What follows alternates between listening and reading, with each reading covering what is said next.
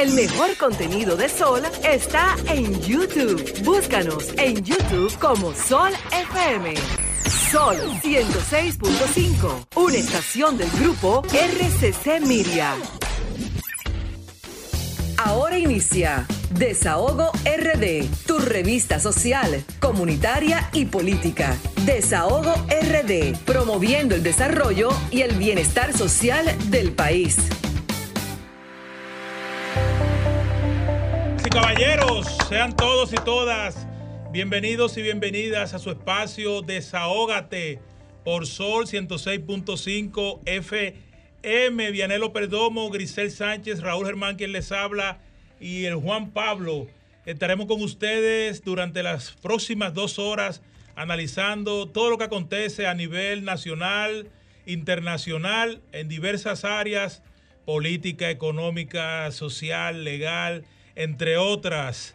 Así que, señores, sigan siendo como cada sábado cómplices de nosotros aquí en el desahogo total. Grisel Sánchez, buenas tardes. Muy buenas tardes, República Dominicana. Muy buenas tardes a todas las personas y todos los radioescuchas que ahora mismo están pegaditos en Sol 106.5, la más interactiva.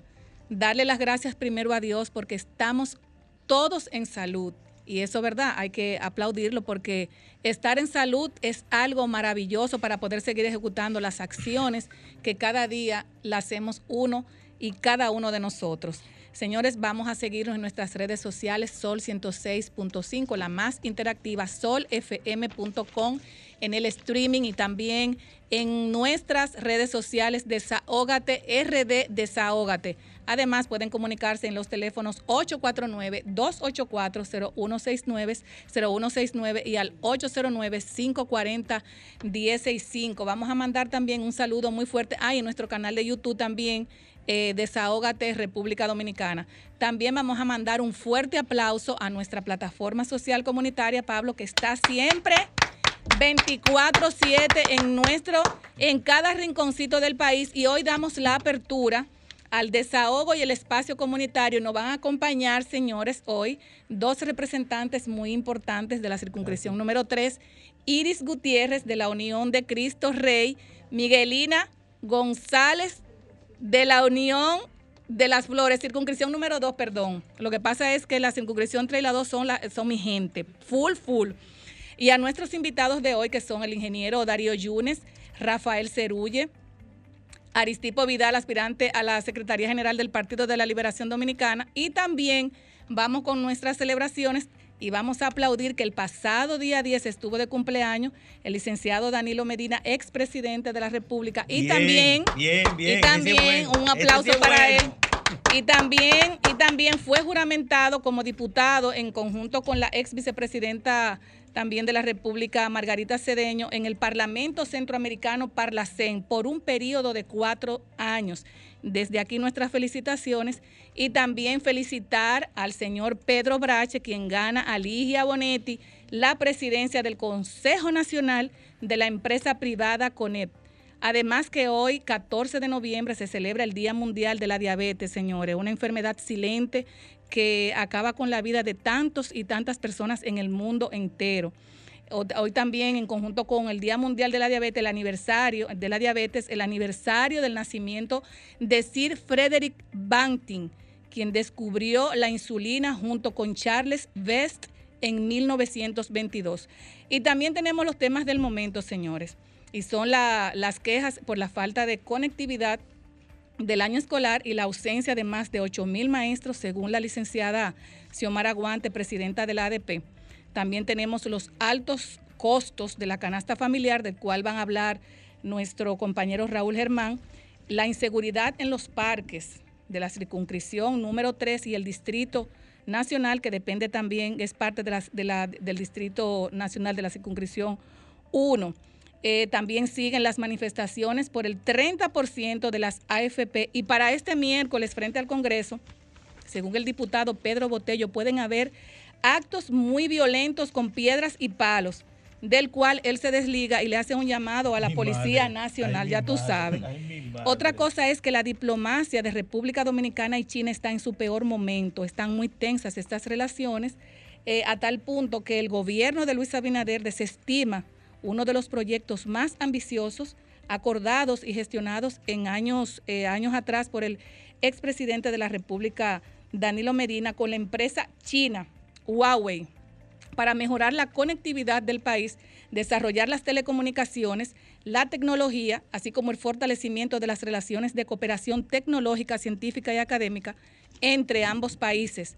Ya la firma había propuesto desarrollar telecomunicaciones 5G, que esa es la queja del año eh, escolar que recién inicia. También tenemos que felicitar a China, que ya, valga la redundancia, felicitó a Joe Biden.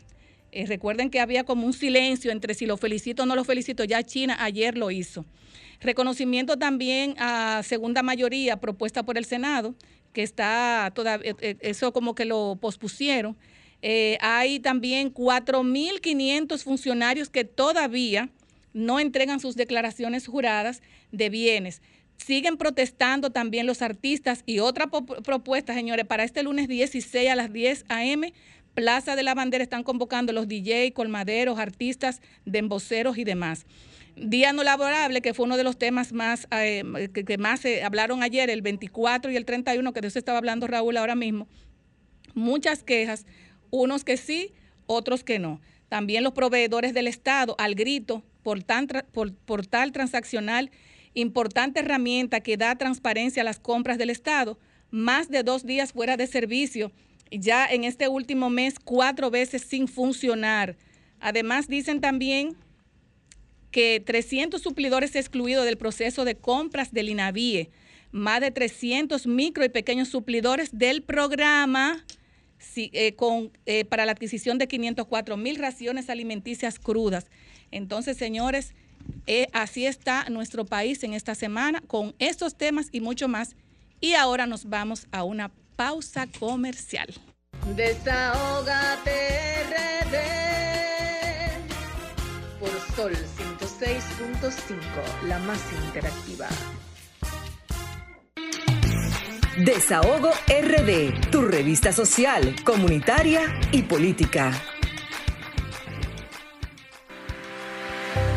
Empezar un sábado lleno de positivismo, Raúl, Pablo, Vianelo, y hoy también vamos a entrar con el tema bueno, muy breve, ¿verdad? Por el tiempo, del matrimonio infantil en la República Dominicana y vimos como la Comisión de Justicia de la Cámara de Diputados y su presidente eh, Pacheco, ¿verdad? Alfredo Pacheco, aprobaron por unanimidad la eliminación del matrimonio infantil y se deroga el artículo 146 del Código Civil. El matrimonio infantil en la República Dominicana es uno de los, yo diría que los dolores de cabeza, no solamente del gobierno, sino de todas las familias y del pueblo dominicano, que siempre vivimos eh, verificando las estadísticas constantemente a través de la O, eh, ¿cómo se llama? La institución, la OM, ONE, ONE. Eh, queremos decir que nosotros que vivimos cada día en los barrios, le voy a hacer la anécdota de uno de los, de los casos que siempre nos han llegado y tomamos como referencia. Y fue el caso específico de una joven de Villajuana, donde fuimos a visitar y esta, esta joven en estado de, drogadicción prácticamente con cuatro niños y aparte de los cuatro niños embarazadas, son de los casos que nos llaman mucho la atención. Cuando vemos que están, eh, hay niños con esta eh, falta de, de amor, de una crianza tal vez que no es la más adecuada porque una persona que esté en un estado eh, de estupefaciente, aparte de que tenga problemas mentales, no hay las condiciones para que estos niños puedan tener una, una, una felicidad en su niñez.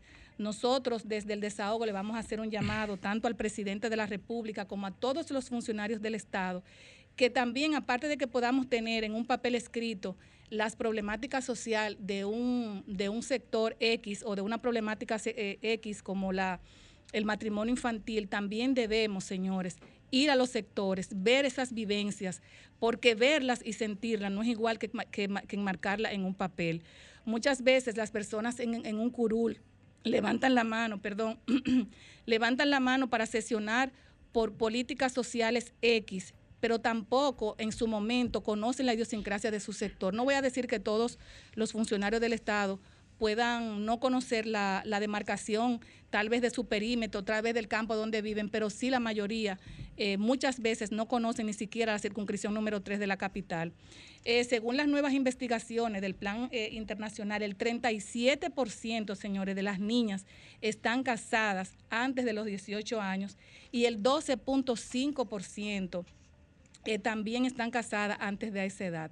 Somos uno de los países latinoamericanos eh, con una tasa muy alta en embarazos en adolescentes, donde de mil mujeres embarazadas, 90 son menores de edad. Y eso es un caso que nos tiene que llamar la atención a cada uno de los dominicanos, donde nosotros también tenemos que ser copartícipes de las problemáticas sociales que están pasando a nuestro alrededor, porque muchas veces los gobiernos quieren tomar iniciativas, pero tampoco toma las iniciativas, pero tampoco toma la iniciativa de incluir a, las organizaciones comunitarias que son las que tienen las vivencias propias de su sector. Y hacemos un llamado a todas las instituciones del gobierno para que también tomen cuenta a las eh, organizaciones comunitarias como juntas de vecinos, iglesias, pastores, que son los que conocen la idiosincrasia del barrio. Eh, hoy tenemos también que la ONE eh, dice que más de 292 matrimonios infantiles se producen en República Dominicana cada año. Y es una cifra alarmante donde nos debe llamar la atención a todos los dominicanos. En, una de los, en uno de los puntos de la marca país se hace referencia a lo que es la ciudadanía y a lo que es la cultura. Entonces yo entiendo que el matrimonio infantil está dentro de esos temas de ciudadanía y cultura porque también tenemos que ver cuáles son las instituciones gubernamentales que pueden en su momento aportar herramientas que puedan llevar eh, tal vez un poco de conocimiento a los barrios, incluyendo eh, las organizaciones comunitarias que pueden, que pueden ir de la mano, que muchas veces no se toman en cuenta. Queremos hacer los trabajos indistintos a las organizaciones comunitarias y todo el que está aquí, que sabe, que trabaja mucho en los barrios, lo que vive metido en los barrios, Pablo, que es el vicepresidente de Plataforma Social Comunitaria, Raúl, que vive muy atento a, Santo Domingo Este, sabe de qué yo estoy hablando. Es muy importante que cada uno de los dominicanos, no solamente sea el gobierno, que cada uno de los dominicanos verifiquemos y tomemos en cuenta que las problemáticas sociales nos afectan a todos y a cada uno de los dominicanos.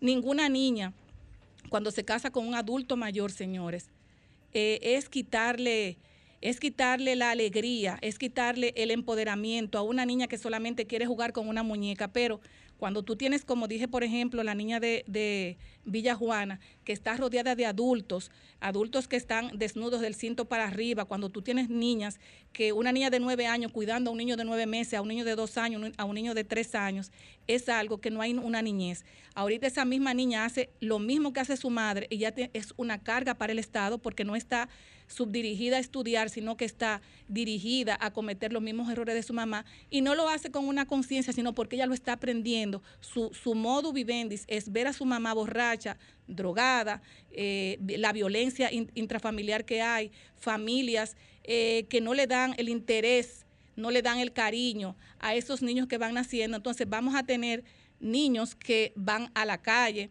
a, a delinquir. Muchas veces eh, somos nosotros los dominicanos que vemos las problemáticas, pero solamente la hablamos, pero tampoco aportamos a nuestro país. Yo de verdad quiero hacer este llamado eh, a todos los dominicanos que puedan aportar un granito de arena. No es que el matrimonio infantil, yo estuve diciendo ahorita que el matrimonio infantil siempre ha existido.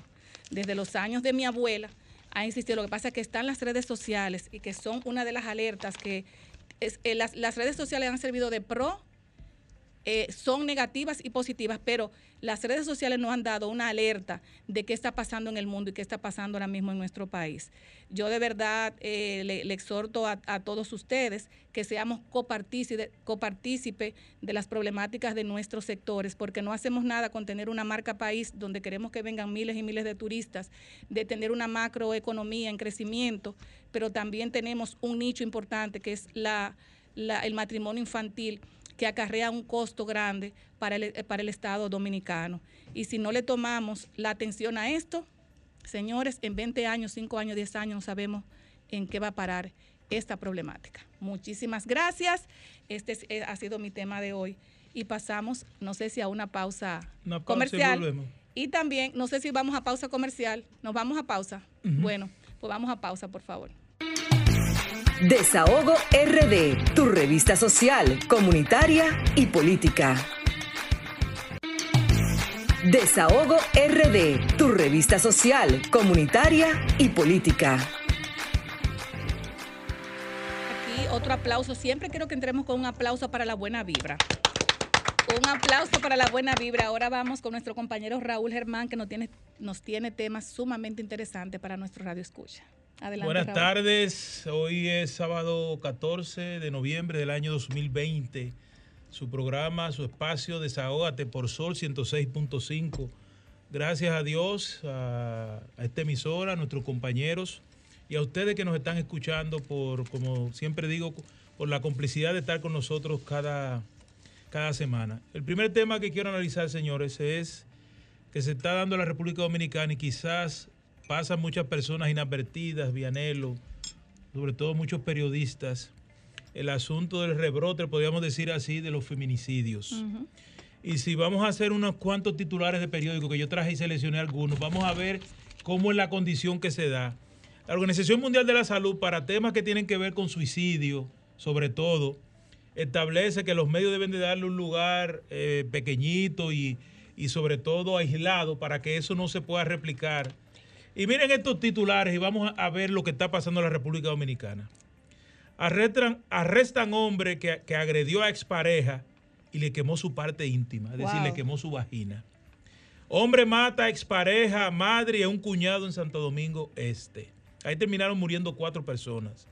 Hombre mata a expareja en Arroyo Hondo, hiere a varios familiares de ella y se suicida. Mujer ante amenazas de muerte de su expareja graba un video por las redes sociales hablé con alguien para que eh, se haga responsable, se haga cargo de esto. Hombre mata a su expareja, causa herida a sus familiares y luego se suicida. Ministerio Público solicita prisión contra exalcalde acusado de dar golpiza a expareja. Encuentra en estado agónico exalcalde de Jamao eh, acusado de agredir a su, a su pareja. Hombre le corta oreja a su expareja en San Cristóbal. Y si esto no fuera eh, suficiente, a la directora del Museo de Historia, Reina Rosario, ¿ustedes saben por qué la cancelaron? Que ya la repusieron. Porque su jefe inmediato, su jefe inmediato, un hombre que yo lo conocí en la UASI, es un, un señor que tiene una trayectoria muy importante, Carlos Andújar, la amenazó verbalmente, le dijo de todo y al no retirar la querella, lo que hace el Estado es que la cancela. Ese mismo Estado que debe de proteger a la supuesta mujer, porque veo que el, presidente dijo por allí que está consternado el presidente de la República por el incremento de casos de feminicidios.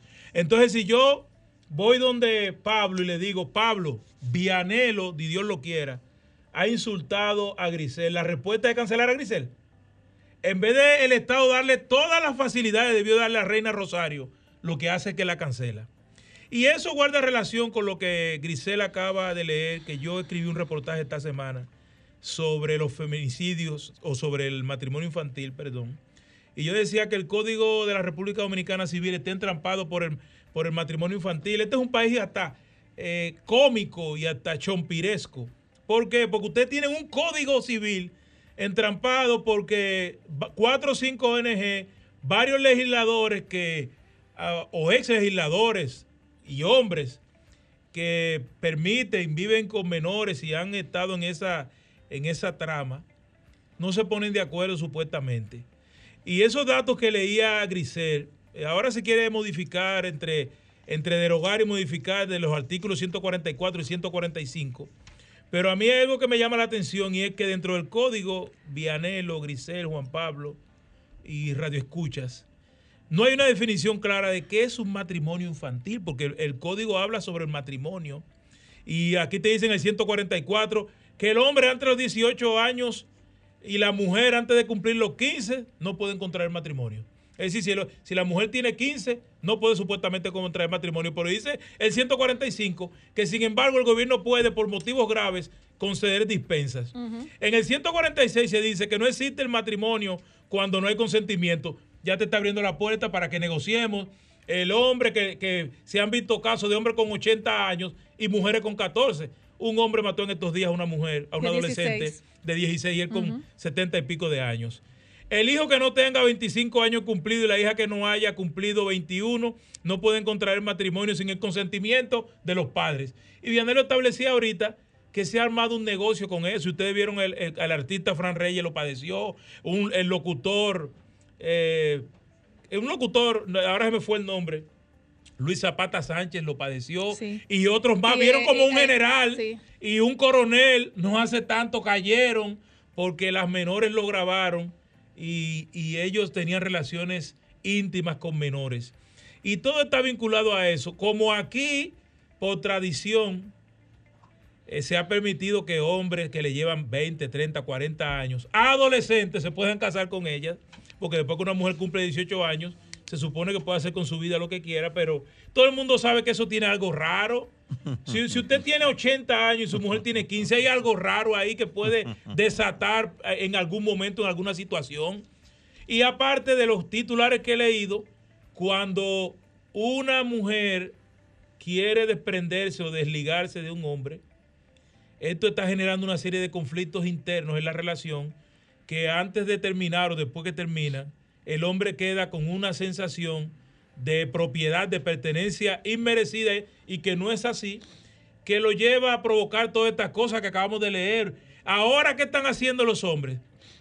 Matan a la mujer y matan a la familia. Hubo una época donde estaban matando hasta a los hijos también. Pero antes de ayer hubo un caso que mató una persona, la, la mamá, el papá y muchísimas personas. Claro, el, el- el de la zona oriental. en la zona Entonces, oriental. ¿qué, ¿qué seguridad tiene una mujer en la República Dominicana? Y ahora mismo la Procuraduría está inmersa eh, evaluando todos esos expedientes, sobre todo de- del gobierno de Danilo, todos los expedientes que puedan fabricar, tiene a la gente de la Procuraduría eh, muy ocupados para prestarle atención a estas cosas. Y si imagínate si después suman los gobiernos de Lionel, si suman el gobierno de Hipólito y si suman parte del gobierno de Balaguer, como dijo Jenny Berenice, entonces va a haber Vianelo que traer cuatro procuradurías para resolver estos casos.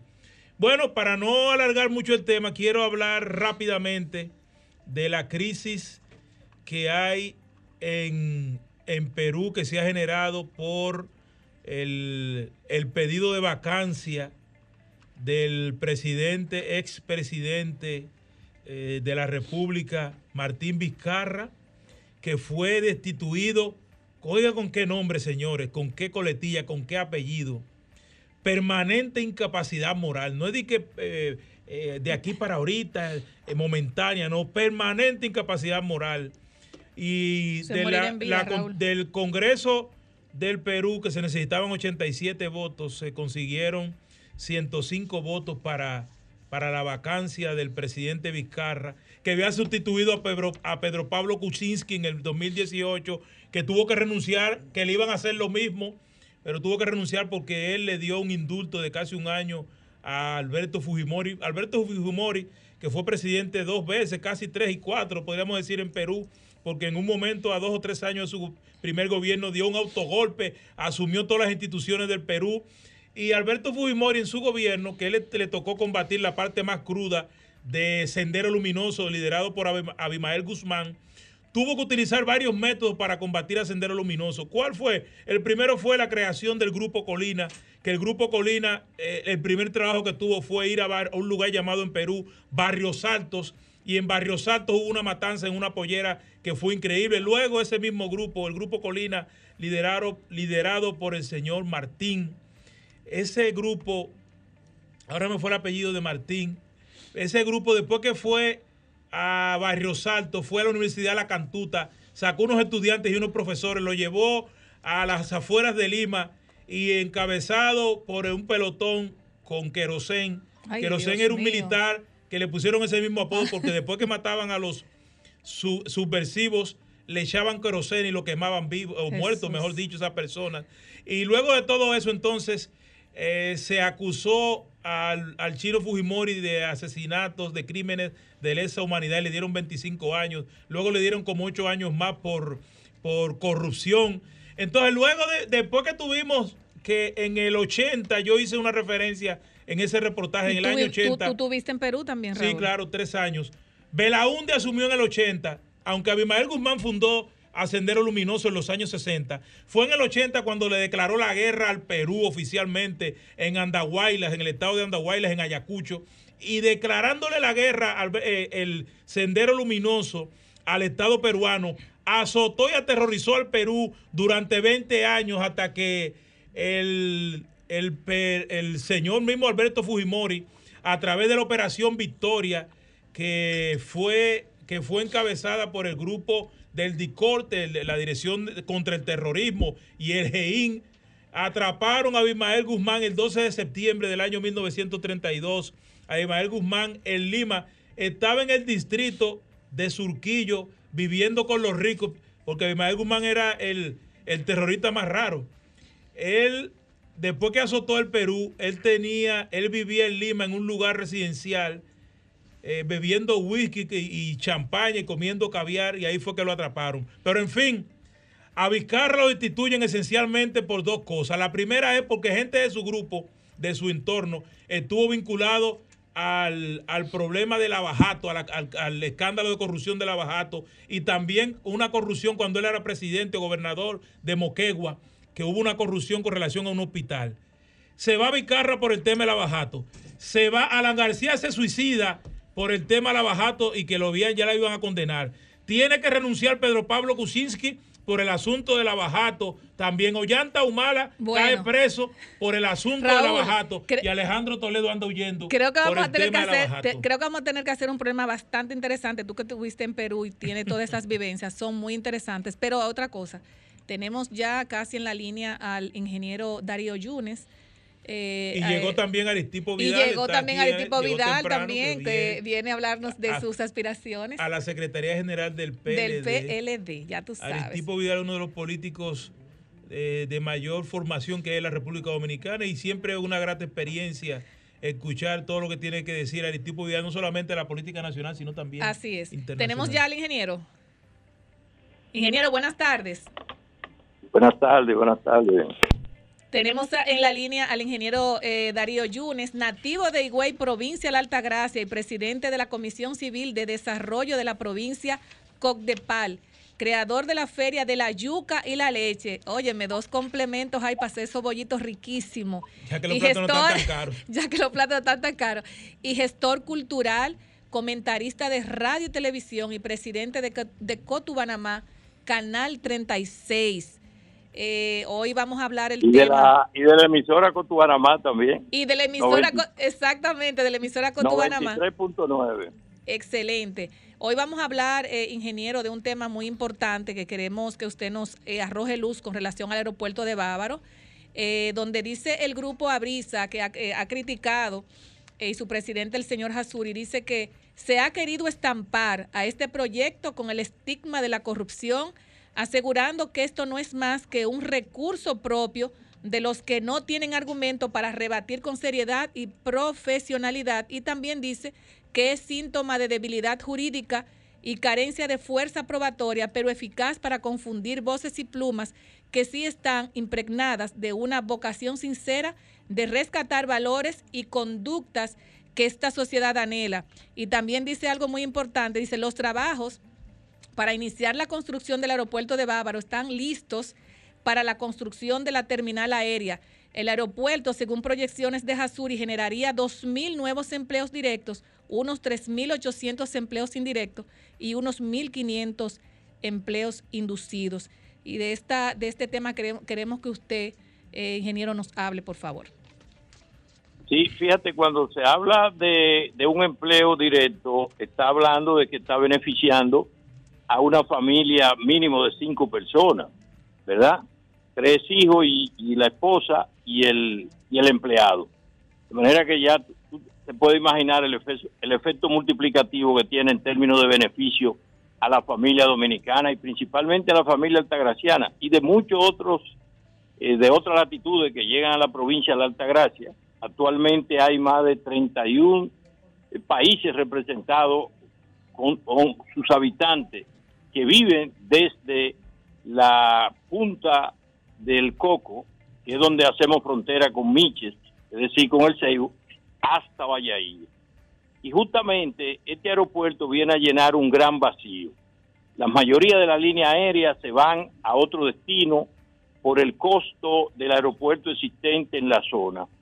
Nosotros, la sociedad civil, la sociedad económica, la sociedad comunitaria, la sociedad eh, obrera y la sociedad trabajadora, estamos totalmente de acuerdo con el nuevo aeropuerto por múltiples factores.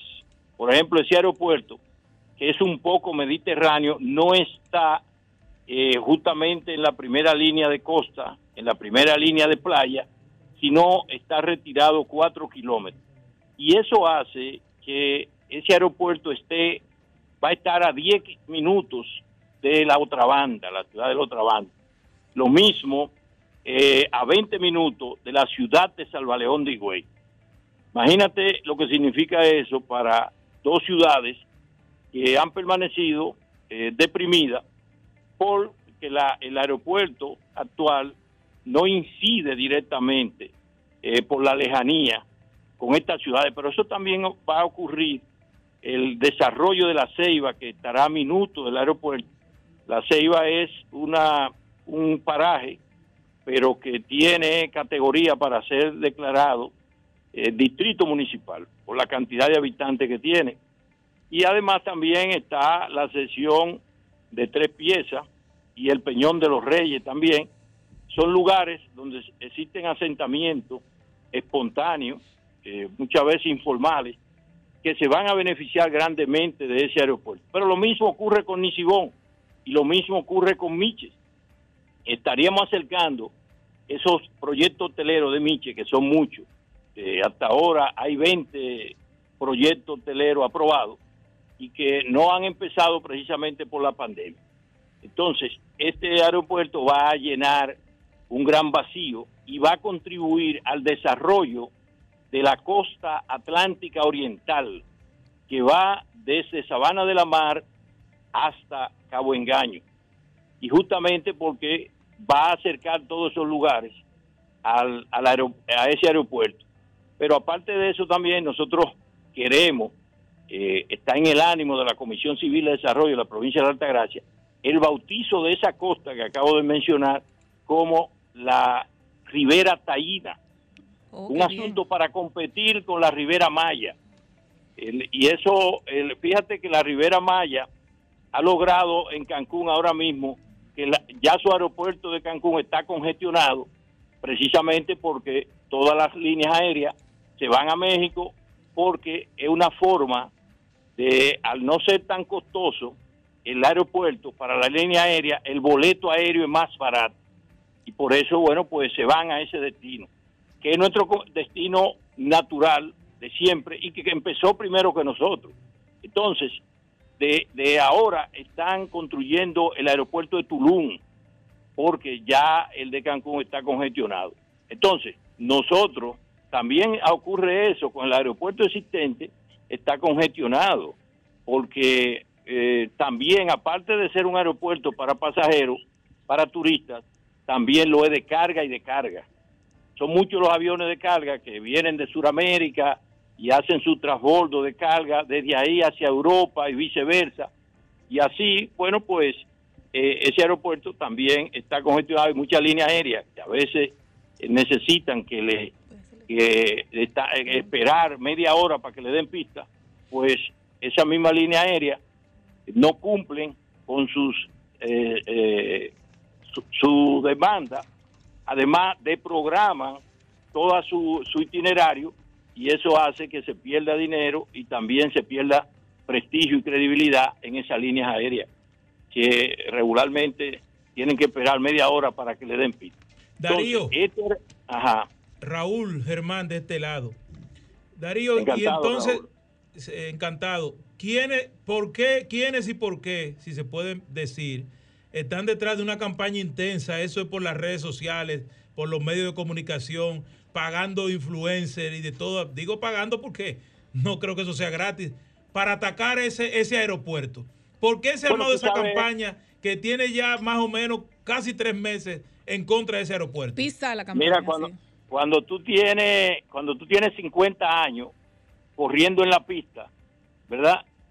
Y, y ganando solo, porque no tiene competidores, lo, lo lógico es que tú tengas el temor de que si surge un nuevo competidor, pues pueda afectar tus intereses, ¿verdad? Pero cosa que no es real, porque ya existe una democracia, existen tres grandes democracias eh, en el mundo. La democracia de la información, la democracia de, tecnológica y la democracia justamente financiera. De manera que el que pretenda tener la, el monopolio, la hegemonía de, una área determinada eh, en términos económicos está muy equivocado. Muy equivocado y eso precisamente eh, ya no se puede. Ya el libre eh, comercio, inclusive en nuestra constitución de la República, está prohibido por ley, ¿verdad? El monopolio. Entonces, eso precisamente, pero ¿qué pasa? Que ha ocurrido algo inusual. Regularmente nosotros los altagracianos somos conservadores. Hemos sido muy conservadores. Y entonces ahora frente a esta obra de infraestructura que va a contribuir al equipamiento de la, de la provincia, pero aparte de eso también va a beneficiar a la provincia del Ceibo vía Miches, ¿verdad? Y a la provincia de Atomayor vía Sabana de la Mar.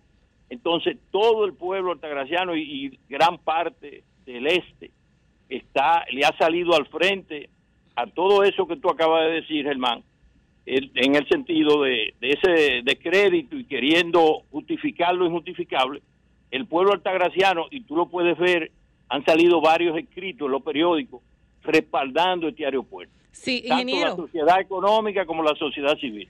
Ingeniero, eh, ya se nos agotó el tiempo y le damos las gracias por arrojarnos luz. Eh, yo soy pro, pro aeropuerto de Bávaro porque donde crece la economía, ahí es también progreso. eso es progreso para todo el país y es una carga menos para los gobiernos. Entonces, le damos las gracias, ingeniero, por compartir. Y déjame decirte un minuto. Si siempre estoy a la orden de ustedes. Cada vez que quieran llamarme, bueno, pues eh, yo estoy disponible para ustedes. Pues muchísimas Y- gracias y espero que nos invite mira, allá a, a hay unos bollitos de, yuca Claro. que me dicen No, que no son ex- excelentes. Son muchos los bollos de yuca. Eh, No son el- eh, ahí está el chiquey de yuca. Ahí está el flan de yuca, el dulce de la cácara de yuca. Más de 80 subproductos se, po- eh, se pone de manifiesto en ese festival gastronómico de la yuca. Excelente, mi querido ingeniero. Hay una inversión, hay una inversión inicial de 200 millones de dólares que va a relanzar la, economía no solo de la provincia de Altagracia, sino la economía del este, en el sentido de que el gobierno necesita realmente recursos para dinamizar la economía, para crear más riqueza y crear más empleo y crear por ende más bienestar para los dominicanos. Pues amén, muchísimas gracias, ingeniero. De verdad que este programa también, también está a su orden y que tenga feliz sábado. Muchísimas gracias. Gracias, gracias a ustedes. Nos vamos a una pausa comercial. Lo social, lo actual y lo político. Desahogo RD. Querida audiencia hispana, le habla su amigo y hermano el doctor Giovanni Polanco, especialista en ciencias de la nutrición, y vengo a presentarles a Fibracina, la fibra que tu cuerpo necesita. Fibracina te mantiene en forma, esbelto, esbelta y saludable. Fibracina previene o alivia la obesidad, la diabetes, el colesterol, el estreñimiento, cáncer del colon y más. A diferencia de la competencia, Fibracina no tiene grasas ni azúcares, lo que garantiza una desintoxicación total de tu organismo para una sangre limpia y un sistema digestivo eficiente. Fibracina es fabricada en los Estados Unidos por Guardian Drug Company, el guardián de tu salud tan hispano como tú. Pide Fibracina ya en tu tienda favorita. Visítanos en la red www.fibracina.com o llámanos al 732-745-7575. 732-745-7575. Fibracina, la fibra que tu cuerpo necesita. Somos Desahogo RD, promoviendo el desarrollo y el bienestar social de la República Dominicana. tardes para nuestra querida Iris Gutiérrez. Eh, y para nuestra, diga su nombre aquí para que la gente le escuche, la circunscripción número, número 2 de, aquí del Distrito Miguelina Nacional. González de la circunscripción número 2 de la Unión Junta de Vecinos de Cristo Rey. Cristo Rey. Iris, adelante. El barrio más grande del distrito. Orgullosamente de Cristo Rey. Es así. Orgullosamente. Iris, eh, eh, quiero saber realmente cuál es la su motivación en esta área que ya, señores, aperturamos ya el área del desahogo comunitario, Pablo. Ya lo saben. Aquí van a estar nuestros comunitarios desahogándose con nosotros para que nos cuenten realmente qué está pasando en, en, en Cristo Rey. Bueno, muy buenas tardes primeramente. Eh, y darte las gracias a ti, Grisel Sánchez, porque no desde ahora tú no has abierto las puertas a nosotros allá en Cristo Rey. Y nosotros nos sentimos orgullosamente de tenerte en el equipo de nosotros comunitario y realmente eso se agradece que tú siempre nos tengas presente y no abra esta puerta realmente para nosotros poder aprovechar y traer algunas inquietudes que nosotros los comunitarios de Cristo Rey, que hemos llevado una lucha muy constante reuniéndonos, nunca hemos cesado ni nos hemos parado, ya que nosotros somos el enlace abierto a algunas problemáticas que surgen en los sectores. Y nosotros como comunitarios somos 36 eh, juntas de vecinos, de las cuales las 36 juntas de vecinos las componemos dos uniones, de las cuales nos hemos dividido para poder organizarnos mejor está lo que es la unión, la de Cristo Rey, la cual pertenece nuestra compañera Miguelina y es la que viene a representar esa parte de juntas de vecinos. Y mi parte, que es la unión de las flores de Cristo Rey. Lo hemos querido hacer así porque así podemos tener un poco más de control eh, eh, y poder lograr ciertas cosas cuando estamos todos como muy, muy todos juntos. Es bueno tener eh, una buena división en cuanto una comisión de esta y la otra, ya las que divisiones, las divisiones perimetrales, como dice José. Exactamente, porque Cristo Rey, como lo acaba de decir nuestro compañero aquí Juan, que Cristo Rey es bastante amplio. Quien gana Cristo Rey ganó el distrito. Ya lo sabe. Y, muy, y muchos hombres y mujeres trabajadores. Lo hemos demostrado ya que hemos pasado por proceso y la gente no deja. Significa que lo hemos hecho bien.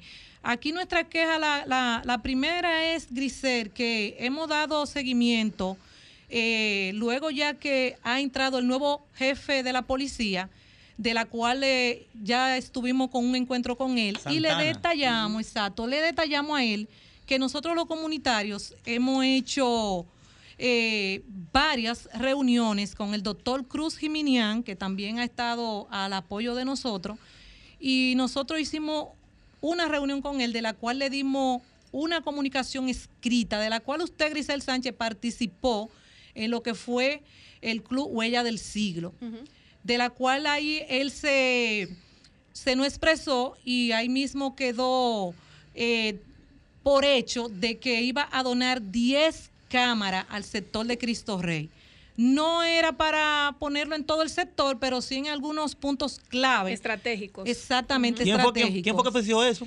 Eso fue el jefe de la policía anteriormente. No el de ahora, el anterior. No, no. el, director anterior. El director anterior. Ahora, en este encuentro con el nuevo jefe de la policía, le volvimos a recalcar el tema para que ver si realmente esa solicitud puede encaminarse. ¿Cuál es el tema principal aquí, Grisel, de nosotros?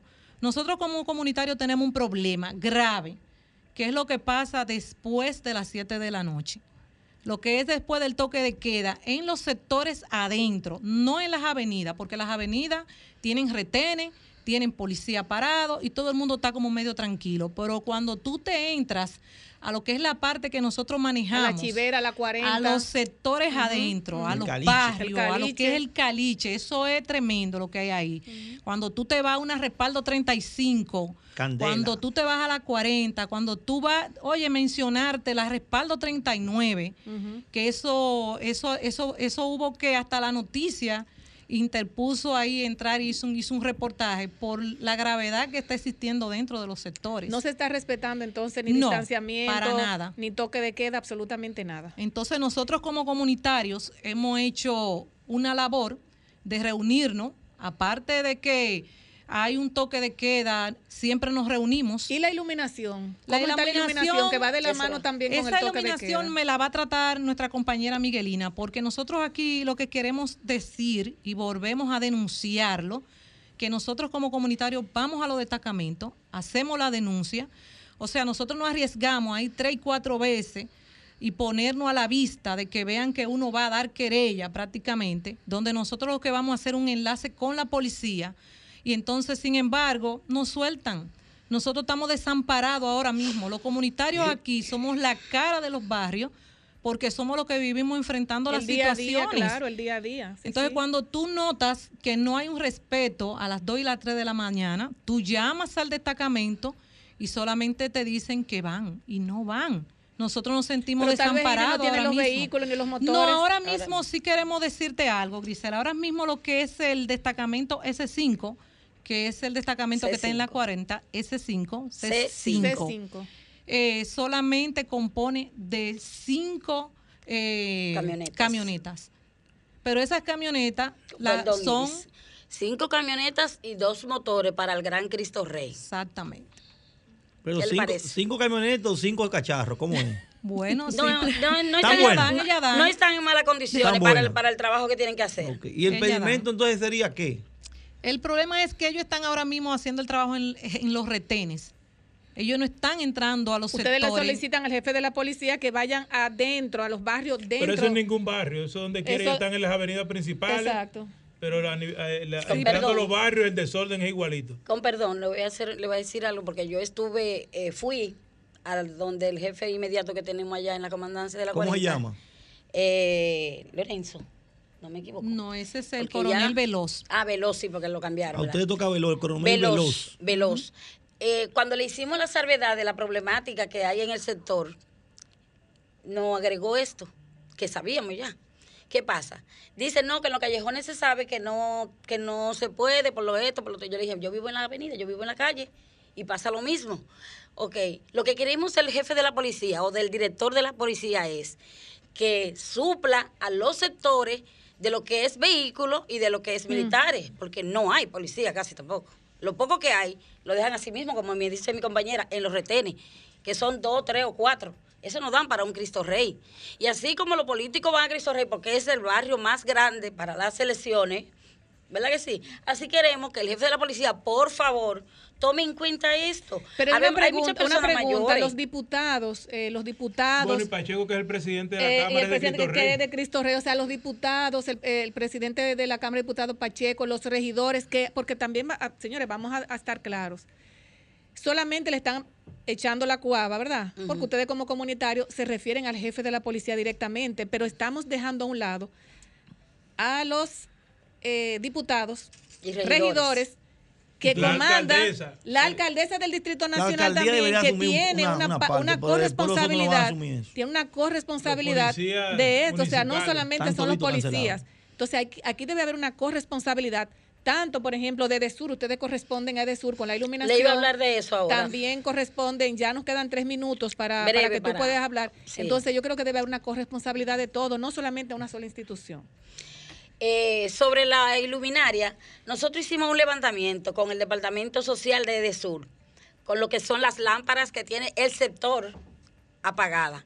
Porque con lo que es la pandemia y lo aguacero y eso se han- Apagada por una fotocela, una bombilla. Ajá. Eso es. Así. Están así, hay algunas, muchas, algunas tienen un alambre pegado, pero fue ya por lo aguacero, ok. Sí, el caso es, la información que tenemos es que tenían el almacén desabastecido, entonces ahora están, van a suplir.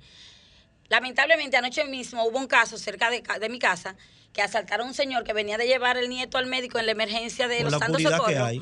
Entonces al estar tan oscuro lo esperaron en el garaje. Ay, Dios. Ahí está interno en el mocoso puello el señor.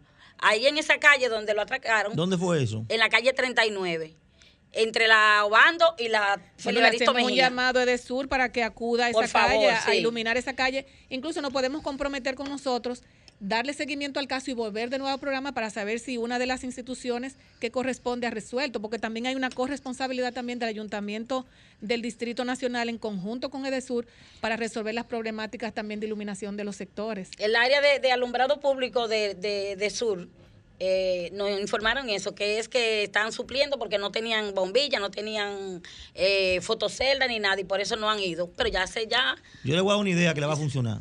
Si el problema es ese, reúnanse con los comerciantes y ustedes supan la bombilla y la fotocelda y que ellos, van- que ellos busquen los camiones. Eso es así. ¿Ya? Poner Los comerciantes todos van a estar de acuerdo porque ya nosotros hemos hecho en otro barrio. Es decir, el comerciante compra la fotocelda y la bombilla y después le suple el camión porque lo difícil es el camión.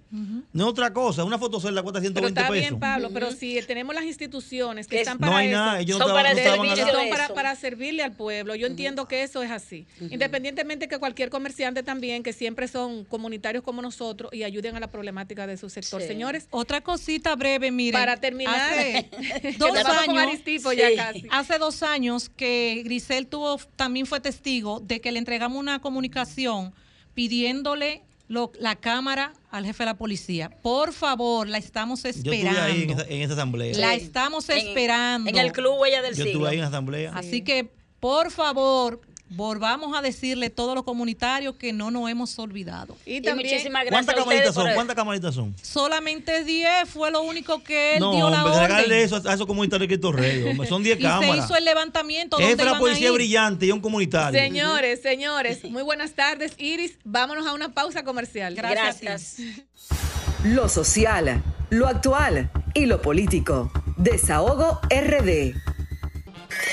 Lo mejor de nuestro contenido, míralo en YouTube. Búscanos como Sol FM. Sol 106.5. Una estación RCC Miria. Somos Desahogo RD, promoviendo el desarrollo y el bienestar social de la República Dominicana. Otro invitado, very, very special para nosotros también. Eh, Raúl Vianelo, invitado de Vianelo también. Raúl, Sí, preséntame a Aristipo, que Aristipo Vianelo... Vidal, que obviamente no necesita una presentación porque todo el mundo lo conoce, un- una persona con una carrera política eh, Comunitaria, bastante extensa, social. comunitaria, una, una persona que, que conoce bastante también el Estado porque ha ocupado varias posiciones importantes y ahora está aspirando a uno de los puestos más importantes que tiene el Partido de la Liberación Dominicana, que junto con la presidencia, yo creo que es la, esa es la dos posiciones más importantes. El más que tiene codiciado. El Partido de la Liberación Dominicana. La Secretaría General. Y eh, bueno, hasta ahora yo no he escuchado a más nadie que esté aspirando. José La Luz. No. No. No, José Lalu quizás dijo Así eso. como está Aristipo, yo no, No, no lo he no, visto. no. No. Quizás ha eso fue una, un- una chercha, porque chercha. para. Recordemos también, y no es por quitarle méritos al compañero José La Luz, que esos son puestos para, eh, para personas que tengan una, una vida en la política dilatada. eh, Si me política. dejaran hacer Entonces, una plancha, yo pusiera a José La Luz de secretario general. Si me dejaran hacer una plancha. Danilo presidente, José La Luz secretario general, Aritipo Vidal organización. Si me dejaran hacer una plancha. Mira que tú vas como es. Tú y yo estamos de acuerdo. no. Pero entonces, Absolutamente pero entonces tenemos... Ahora quieren tumbar la candidatura a tipo, no me vengan con No eso. es No, tumbar no, no, no. candidatura, no es tumbar Pero, candidatura. eh, queremos- Mira, yo soy campesino y los abuelos del campo decían zapatero a sus zapatos. Nadie en el PLD tiene más material para ser secretario de organización que Aristipo Vidal. Nadie. Totalmente Cuando acuerdo. aquel PLD andaba en chancleta, a Juan Bolo presentaba a Aritipo Vidal. Es así. Que nadie quiere echarse esa vaina. Ahora, después que hay corbata y saco y cuarto, todo el mundo quiere ser coño secretario general. Ay. Oh, lo dijo. Bueno, muy buenas tardes, Aristipo. Bueno, Eh, Esos aquí. micrófonos son suyos. Yo Bienvenido a nuestro Desahogate República Dominicana. compartir con ustedes esta parte de la tarde. Ya llegando la noche, ¿verdad? Y con la noche el toque de queda y, la, escon- la escondedera de la gente. Obligatoria. Sí. Aristipo. A sus órdenes. Eh, en, obviamente, el Reinaldo Pared Pérez ha hecho un trabajo muy importante en la Secretaría General. Por razones, eh, sabemos la, eh, la salud de Reinaldo que se está recuperando, gracias a Dios. Ahí en, este, en esta renovación que, que trata o que está haciendo el PLD, un grupo de personas quieren aportar ideas. Y la primera pregunta sería esa.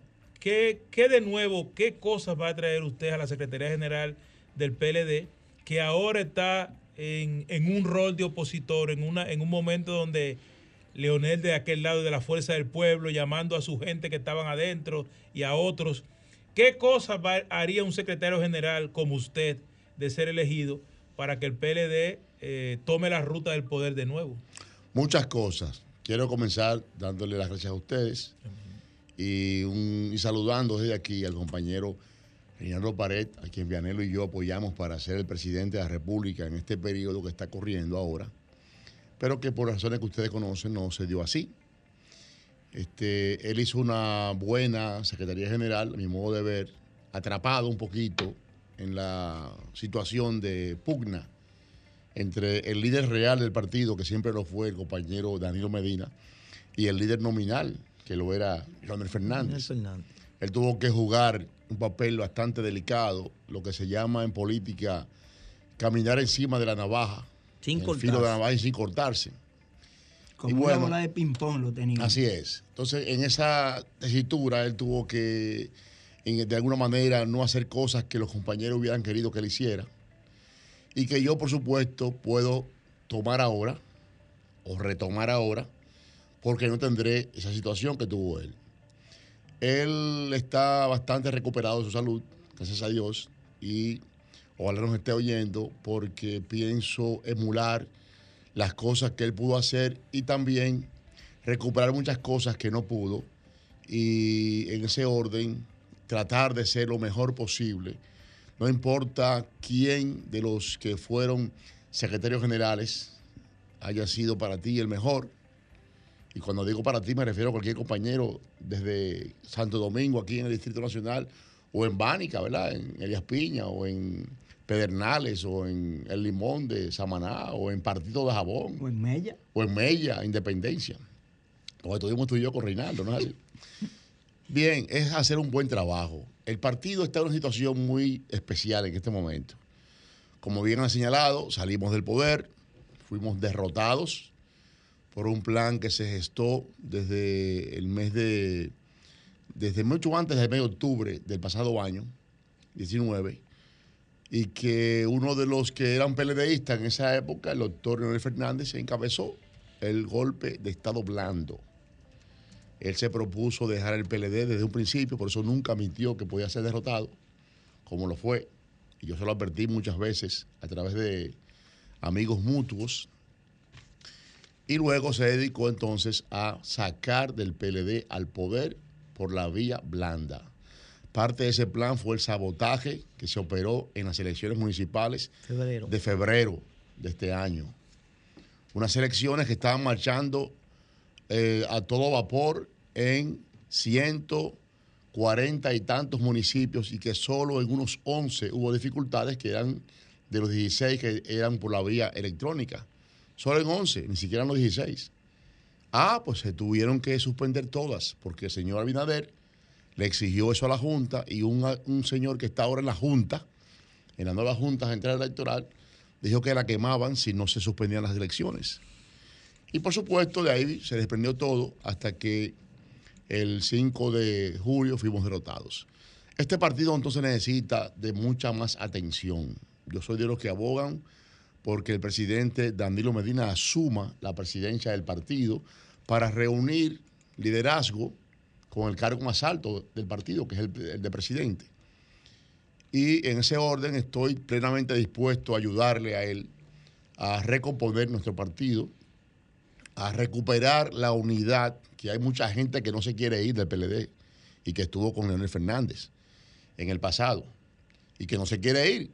Yo conozco muchísimos, no puedo contar ni con ni con los dedos de las manos y los pies, son mucha gente importante. Pero también he y escuchado. hay que recomponer eso. He escuchado y se dice que hay mucha presión también de parte del doctor Leonel Fernández hacia muchas personas. O que- sí, él se ha dedicado a guardiar a los compañeros del partido, como que eso le va a rentar algún tipo de beneficio. Yo soy de los que piensan que los compañeros que se, se dejan tentar y se van con él, no se dan cuenta de que en el caso del doctor Leonel Fernández, ya él terminó su carrera política presidencial, pero sigue insistiendo en ello, diferente de Danilo. Danilo declaró hace poco que su carrera política presidencial terminó, pero sigue en la política para hacer crecer más. Pero no al se dice partido. que el- el- el- la Fuerza del Pueblo está haciendo un gobierno prácticamente en conjunto con el PRM. Por supuesto que sí, es su aliado. Lo ayudó a subir. No solamente porque fue su aliado público en materia de ayuntamientos en el mes de febrero y marzo pasados, sino también el 5 de julio a nivel congresional. Llevaron senadores juntos. Por esa razón, el asignarle a ese partidito la segunda mayoría en el Senado, porque tiene un número mayor de senadores que el PLD, en el día de hoy es una verdadera falta a la legalidad y a la institucionalidad del país. le iba a hablar de eso. Este miércoles el Senado se propone conocer la segunda mayoría. ¿Qué usted cree acerca de, de ese proceso? Lo que acabo de decir, Porque que parece hacerlo... como que eh, hubo tanta presión. Sí, lo van a hacer así, porque hay descaro. Este gobierno está dirigido con el descaro y puedo elaborar sobre eso más adelante. Ya designaron una Junta Central Electoral donde el presidente es un antipeledeísta declarado por sus actuaciones al frente del Tribunal Superior Electoral, donde hay una magistrada, si se le puede llamar así, que estuvo militantemente en la Plaza de la Bandera en contra del PLD. Declarado. ¿Verdad? Declaradamente. Donde hay otro que dijo que quemaban la Junta si no se suspendían las elecciones municipales de febrero. Una Junta antipeledeísta. ¿Independiente de qué? Independiente del PLD. Exactamente. Esa es, la, esa es la, la norma.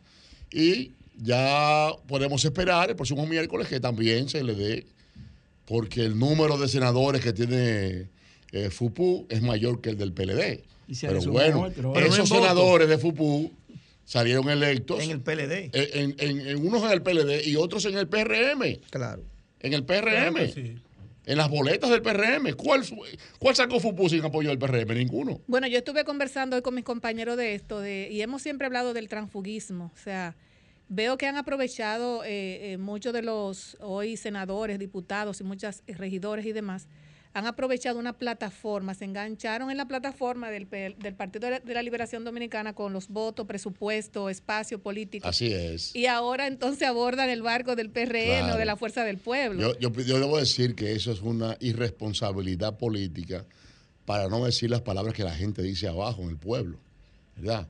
Usted usar de, de- de tonto a un partido como el PLD para ganar la candidatura, para ganar la, la posición y luego irse descaradamente, incluso varios de ellos el mismo día en que se iban a juramentar como, como legisladores. Aritipo, Es yo una te, voy a leer, te voy a leer una frase que tú viste mucho cuando andábamos por la calle por allá, cuando tú presentabas a Juan Bosch, porque no había ni Héctor Olivo, no había ni el de Santiago, José Guillermo. Vaina Suet, no había ninguno de esos. ¿Cómo así? ¿Cómo, cómo? Vaina suave. Vidal era José el que Guillermo, presentaba Guillermo. a Juan Bosch en las eran 28 provincias, las 28 provincias del país. Aritipo Vidal. Vamos a ver. Aritipo, ¿tú te acuerdas cuando Juan Bosch dijo Vamos a ver. Nos quedan tres minutos. No podría haber disciplina donde faltara la mística, pero tampoco podrá haber mística donde faltara la disciplina. Y nadie puede imponer la disciplina allí donde trabajando una misma tarea cada quien la lleva a cabo como le parece, no como debe hacerse. Sí, Eso- claro que sí. Eso lo dijo Juan Bosch. Juan Bosch nos Lo enseñó muchas que- cosas. Lo grande es que eso lo repitió hoy Franklin Peña cuando renunció del PLD. Imagínese eh, Va ahora a Y reivindicar Franklin. Y le, y le mi amigo Franklin a Juan Y Bosch. entonces le respondió Chanel Rosa, que le dijo: Usted sí se justifica, no de tantas explicaciones, a menos que su conciencia se lo esté demandando. Así es. Mira, eh, yo creo que como queda tan poco eh, eh, tiempo. excusa- exacto, antes que usted eh, eh, continúe, Sí. yo creo que nadie puede sorprenderle eso, porque esas son gente que son leales y cercanas a Leonel Fernández. Hasta ahora todo lo que han abandonado, sea de Sí. forma descarada o encarada o con cara limpia. Bueno, cara- debieron postularlo sí. entonces. No, no era sorpresa. No, el lo que pasa postulado es que es, el- el- es lo, quizás lo, lo risible, no pero todas esas entonces. personas... no eran afines a Leonel. Lo que pasa es que a se Leonel. montaban en el tren, consiguieron los recursos y La- ganando los recursos. Así es. Los Así votos es. del PLD, la plataforma y sus recursos le iban a permitir ganar. Lo cierto es que eso no, es- eso no fue honesto. Claro de ninguno que que, lo haya hecho. De ninguno. Yo he criticado, eh, he criticado siempre la- el, el transfugismo como un delincuente, eh, es- es- le llamo delincuente político. Yo realmente entiendo que tal vez es una moda, eh, pero yo creo que el político debe ser un ente de que la juventud pueda seguir un camino derecho, un camino limpio, porque como un joven que quiere aspirar a ser diputado, regidor, senador o demás, eh, y ve este tipo de acciones en un político ya maduro, terminado, de utilizar una plataforma ajena para montarte en una plataforma que no te ha dado los votos. Eso nada más se yo resuelve entiendo, con esos tres Yo textos. entiendo que tal vez, tal vez eh, no es el el mejor, tal vez no es el mejor ejemplo para la juventud que le, exi- le- le exhorto a la juventud que no sigan este tipo de, de, de cosas tan eh, horribles. Para mí son horribles. O sea, ninguna ninguna persona puede tomar este camino. Pero yo creo que el pueblo también es eh, veedor de las acciones políticas, porque ya los políticos no están solos. El pueblo dominicano tiene los ojos de, en cada uno de los políticos, sea un regidor, un senador, el alcalde, el mismo gobierno. O sea, la acción de un, la acción de un político determina lo que se va a hacer mañana. Así es. Así es. Ya creo que ustedes deben comprometerme para volver aquí. Pero claro, mi- este programa es Mi suyo. plan como Proyecto. secretario general. Claro. Así, para que los compañeros PLDistas que van a ejercer su derecho en el momento en que el partido así lo decida, tengan clara conciencia sobre qué Solo el comité votando. central que votan, ¿verdad? Mira, se está discutiendo. Eso O sea, hasta ahora es el voto universal, hasta ahora, pero el, Congreso es libérrimo y está en desarrollo. De manera que puede ser que sea la plenaria, que el sea voto, universal. el voto universal esta vez o va a que ser sea, imposible. o que sea el comité político va a acordar lo que ellos quieran. Antes de irse a La plenaria, Vianero. Ah, El comité político ya tiene eso plasmado, mi hermano. Van a hacer lo que les dé su Usted gana. también se va para Fupubia. Es que esos viejos no se quieren ir del comité político, mi hermano.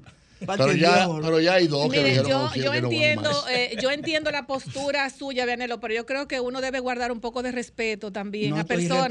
no estoy no, no, porque yo No entiendo, yo entiendo, mire, yo entiendo y guardo una, una postura y una posición que yo digo que las personas, sean las, las personas del PLD, sean las personas del PRM, o sea quien sea, yo creo que a cada persona hay que guardarle su respeto, porque cada uno en su momento aportó para que un partido hoy sea el PLD o sea, por ejemplo, eh, sea el PRM o sea cualquier otro partido entonces. eh, sea otro partido, pero hay que guardarle un respeto a los miembros tanto del comité político, en este caso el PLD, a los miembros del comité central, que en su momento también realizaron un trabajo X para que el pueblo dominicano pueda tener políticas sociales importantes que se aplicaron en su momento. Así es. Entonces- reconocido y no le estamos faltando el respeto. Yo quiero hacer un reconocimiento No en, estamos público, como se dice. Ellos debieron, mira, Al los tipo 35 Vidal. miembros Sí. comité político debieron no abrir campo y que el partido se reestructure de abajo para arriba.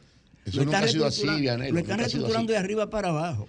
Pero nunca ha sido así. Bueno, el comité No, hay político muchas, del PLD. mira, ahí hay muchas reuniones. No, y el comité político del PLD en todos Claro, los no, es- congresos no es siempre así como se ve de afuera, hay que estar dentro. Hasta que se elige un Yo nuevo comité político. Vamos a ver. Hace siete años, yo participé en un programa de radio, que fue la primera vez. Y fue usted que me entrevistó en esa oportunidad. Es verdad. ¿Dónde fue eso? Muy Eso orgulloso, fue ahí Pablo, yo en recuerdo. Hay una emisora que está al lado de, de la Teleradio cadena. América, Teleradio Ah, América. Tele Radio América. Sí. Ahí me invitó. Colega de este Lo que emisor. pasa es que tú eras más flaco, era. Pero lo grande del caso fue que en esa oportunidad, al tipo nos invitó a hablar del tema de Villa Eloísa, la cañita. Ay, ay, Así ay, es. es un proyecto maravilloso. Y después que hicimos esa entrevista ya con Aritipo, en esa oportunidad, el presidente fue a la cañita Sí. y arregló a Villa Eloísa. Ok. Es decir Mira, que- en las cañitas, cuando yo fui presidente de Desarrollo Barrial, también hice una obra allá Claro. que tiene que ver con una cancha, Claro, no un entregar- parquecito, Es lo que le una digo. Por eso le dije que usted. Por eso que el político Sí. debe hacer, muy bueno. debe hacer su es obra comunitario. social para, Sí. para estar, en, el- llenó la para cañita estar en de el cancha. corazón de la Así gente. es. Así es. así. Ah, Y también le hice una casita a una señora de por allá Fue así. que me alcanzó, ¿verdad? Cuando Por yo eso fui hablaba de su amigo Robinson. inspeccionar las obras, ella me Sí. Y me dijo, mire, haga- venga a ver mi eso. casa cómo está. Usted Se está fue a- cayendo, u- hágamela. u- Y se la hicimos. Usted fue a mi sector a una Sí. actividad de la madre. Sí, Nunca se me olvida con su esposa. sí, fue un sábado, recuerdo Un la sábado, tarde. estaba lloviendo. Así Yo es. tengo la Pablo muy foto con la sentimental sombrilla. con esas obras sociales. Entrega- entregando. Sí, que muchos no lo hacen. Entregando. muy sentimental hasta yo Así, también. Bueno, así que yo le doy las Un gracias. dato que ustedes Gracias. no saben Le doy las gracias. Un dato que ustedes no saben de Aritipo. Bueno, estamos en el tiempo de Vianelo, Ese o es sea primo, que vamos a ese es seguir. primo de María Montes. ¿Cómo? Ajá. Óyeme, yo tuve la oportunidad de visitar el es es aeropuerto. Tuve la oportunidad de visitar el aeropuerto María Montes. Ay, Sí. cuántas fotos hermosas, que no sé por qué esas Así cosas no es. se explotan cultural y turísticamente. Eso, eso es, her- eso es hermoso para allá. Pues yo ahora los voy a comprometer a ustedes a volver a invitar. ¿Qué les Pero parece? claro, Claro, que sí, sí, para, claro para que que hablemos, sí. para, para- para que hablemos del Tenemos que proceso, hablar de varias cosas, los es. temas sociales, del proceso y la competencia. Así Claro, es. claro. Y el proyecto de secretario general. Claro que Así sí, es. así es. Bueno. Pues muchísimas gracias. Vamos a la pausa y retornamos. Señor Aristipo, y estamos a su orden. Vamos a la pausa. En breve retornamos. Bueno. Lo social, lo actual y lo político. Desahogo RD. Querida audiencia hispana, le habla su amigo y hermano el doctor Giovanni Polanco, especialista en ciencias de la nutrición, y vengo a presentarles a Fibracina, la fibra que tu cuerpo necesita. Fibracina te mantiene en forma, esbelto, esbelta y saludable. Fibracina previene o alivia la obesidad, la diabetes, el colesterol, el estreñimiento, cáncer de colon y más. A diferencia de la competencia, Fibracina no tiene grasas ni azúcares, lo que garantiza una desintoxicación total de tu organismo para una sangre limpia y un sistema digestivo eficiente. Fibracina es fabricada en los Estados Unidos por Guardian Drug Company, el guardián de tu salud tan hispano como tú. Pide Fibracina ya en tu tienda favorita. Visítanos en la red www.fibracina.com o llámanos al 732-745-7575. 732-745-7575. Fibracina, la fibra que tu cuerpo necesita. Somos Sol, la más interactiva. En Bávaro e Higüey. Sintonízanos en los 106.5. Somos Desahogo RD, promoviendo el desarrollo y el bienestar social de la República Dominicana. Estamos casi todos vestidos de negro. Señores, la hoy- oveja, la oveja, la oveja rosada. No, pero, pero hoy Vianelo está, señores, que hay que decirle que está muy buen mozo. Estamos buscando no, visa. No sé para No, dónde va Vianelo de visa, aquí. hermano. Ah, bueno. Entramos ahora con nuestro compañero Vianelo Perdomo, que tiene temas interesantes para nuestro Radio Escucha. Adelante, Vianelo. Gracias, Grisel. Saludo de nuevo. Raúl Germán, Pablo, nuestra directora Kirsi y Franklin. Señores, hace un momentito estaban hablando de transfugismo. Es que hay un problema grave, Esa palabra yo la odio. culpable de nuestros queridos legisladores. El legislador, en el 2010, cuando aprobaron esa, que es la mejor constitución que se ha hecho en el país después de la del 63 de Juan Bosch, y cuando hicieron esto, ley 3318, Que nadie partidos y agrupaciones políticos, y esta, ley orgánica del régimen electoral. Ajá. Estas leyes te hablan someramente de enfrentar el transfugismo, pero y la constitución te dice que todo el mundo tiene derecho a aspirar. Eso rompe aquello. Entonces, entonces, entonces, es que ellos tienen ahora la gran oportunidad de coger esos tres textos de nuevo, revisarlo y que quede en la constitución que una candidatura, que una regiduría, una alcaldía, una vocalía, una dirección de distrito, una diputación, una senaduría, es del partido. Si usted renuncia, usted renunció a ella, sencillamente. Yo quiero tocar otro tema, y es el referente a las grandes inversiones que el presidente Luis Abinader ha venido anunciando en 13 provincias que ha visitado. Qué bueno que tú sabes que anunciando. Ya es anunciando, compañero. Ya él ha anunciado la habilitación de 150 mil millones de pesos. Señores, estamos en noviembre. En noviembre se conoce el presupuesto nacional.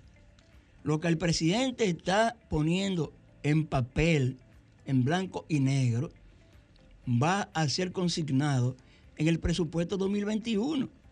Es posible que comience eh, un gran hospital ahora, un gran liceo, un gran complejo habitacional. Pero eso se va a ir terminando con el próximo presupuesto de la República. Que arranque, que arranque. ¿En qué, ¿En qué se inscribe eso? Los abuelos de nosotros decían, cada maestro tiene su librito. Nosotros podemos recordar básicamente lo que, hacían los- lo que hacía cada presidente. Luis Abinader ha hablado en, en- en- en los 80 días que tiene, más que Danilo Medina Sánchez en ocho años. Pero recuerde, por ejemplo, en 1963 Juan Bosch era presidente de la República, hablaba todas las noches a las 7 de la noche. Recuerden él hasta mañana dominicano si Dios quiere. Vos, Balaguer, tenía su estilo, hablaba los jueves en las inauguraciones. Antonio Guzmán planificaba su discurso mensual cada 15 días. Jorge Blanco, después de las audiencias populares los jueves también. Pero Danilo hablaba los domingos. Leonel, en la visita sorpresa. Leonel Medido, no hablaba, no hablaba- Danilo no hablaba, no. Danilo Resolviendo. entregaba. Y los domi- y los Salía una nota- y los domingos la salía visita una sorpresa. nota de prensa. salía Danilo entregaba. No, no, no, Hermano, no, si no. me dejan terminar, ¿verdad? Los danilistas decían, Danilo habla con, con Oh, obra. los. Danilo habla con obra, decían los danilistas. Yo Ah, estoy diciendo sí. lo de... ca- Mira Oh, lo que pero tengo anotado a cada presidente. Mira lo que tengo anotado. Ah, sí, sí. Lo Porque traigo yo no hablo a lo loco, Sí, ni sí, por sí. fanatismo tampoco, ¿eh? Claro. No me inspiro en el fanatismo de ninguna manera. ¿eh? Ustedes hablaron todo y yo me quedé tranquilito, tranquilito. Primera vez que hablo esa hora en el programa. Y le estoy diciendo lo que pasa. 13 provincias han dado el, el presidente Abinader. Alguien me preguntó, ¿y tú esos cuartos? Yo le dije, es que no está entregando dinero. Ya los presidentes no entregan cheques. Habilitan fondos. Habilitan fondos. Eso va al presupuesto que se está conociendo ahora. Por eso es que el presupuesto lo tiene una comisión bicameral y van recibiendo todo eso que está diciendo el presidente y lo van anotando. Él puede comenzar las obras hasta fiado si los ingenieros quieren. Es, eso es así. Eso es así. ¿Y usted cree que los ingenieros van a querer fiar ahora en este tiempo? Bueno, esos son sus problemas, no son problemas. Bueno. La segunda mayoría. Tema caliente, Vianelo es. No hay duda alguna. Con el paso de Franklin Peña hoy, se fortalece lo que se llama segunda mayoría. Prácticamente y eso está ahí. La Comisión de Justicia y Derechos Humanos del Senado debe rendir un informe el miércoles. Y no lo rindió el- la semana pasada porque le faltaban algunos detalles. Porque están- me metieron en miedo. la Por lo, que, por lo que dijo en la sesión el senador de Elias Piña, parece que definitivamente la segunda mayoría es de la fuerza del pueblo. Y el Consejo Nacional de la Magistratura tiene que ser convocado lo más rápido posible, porque hay una vacante que tiene que ser llenada, que es la presidencia del Tribunal Superior Electoral.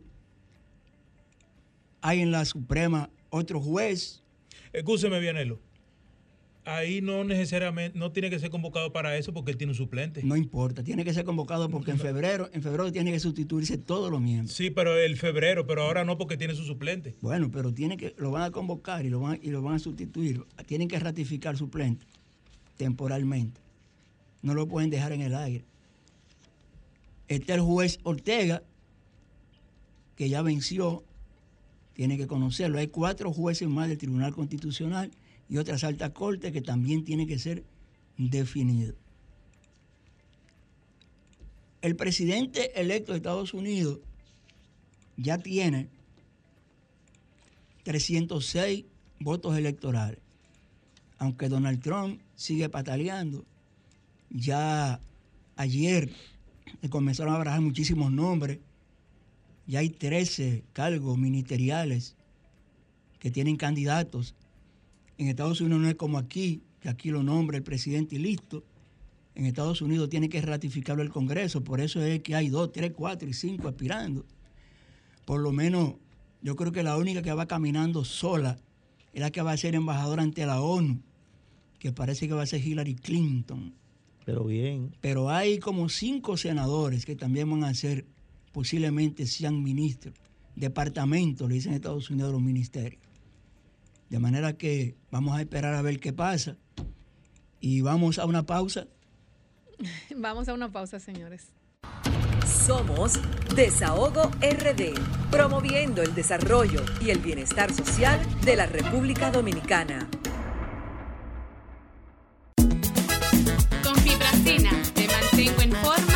Esbelta y saludable.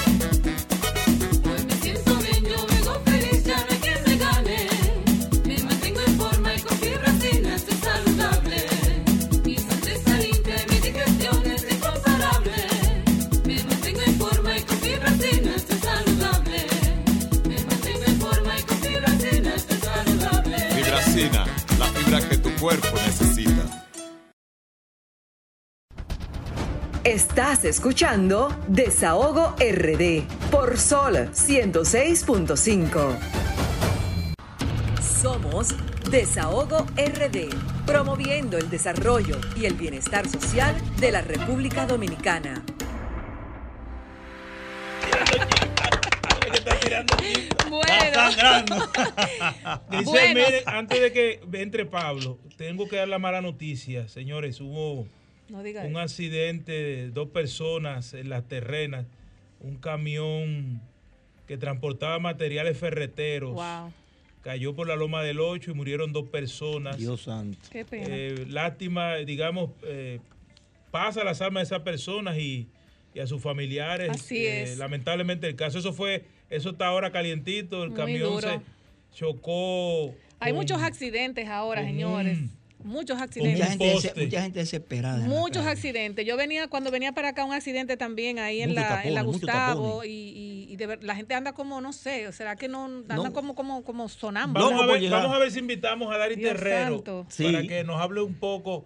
Sí. Porque la ley de, de- de tránsito y movilidad como que no ha surtido efecto. Eso Primero, sirve. los tapones están más largos que nunca. Y veo, Ahora ya- veo, también no las sirve, vías que se van a cambiar también. Pero hoy- en no, forma hoy, de com- 69. 14, sí, Comenzaron hoy. hoy, comenzaron Hoy, yo creo que por eso ha habido muchos tapones, porque cuando yo venía para acá había muchos tapones y Eh, hoy. dos accidentes cuando yo venía también. No sé si es que la gente está un poco medio... Pero, pero, hay Grisel, muchos accidentes. el- el- la República Dominicana es uno de los países donde mueren más personas por Ay, accidentes Dios de tránsito. mío, y eso no, es terrible. Que a terrible. Y, propósito- crecimiento. Que a propósito de tránsito y transporte, desde aquí mis parabienes a todos los choferes de República Dominicana, que Ajá. mañana 15 de noviembre Ah, verdad, sí. es Día Nacional del Chofer. Un aplauso. Ah, un aplauso para los choferes que, día a día viven buscándose el moro, señores, de Y hablando de de eso, carga y la ONSA dice en una nota que la institución trabajará en horario especial y será desde las 6 de la mañana hasta el mediodía. Atención, eh, mañana, mañana la ONSA solamente O elaborará sea, le va, le va a dar un, un, un hasta el mediodía para que los choferes Radamés González Excelente.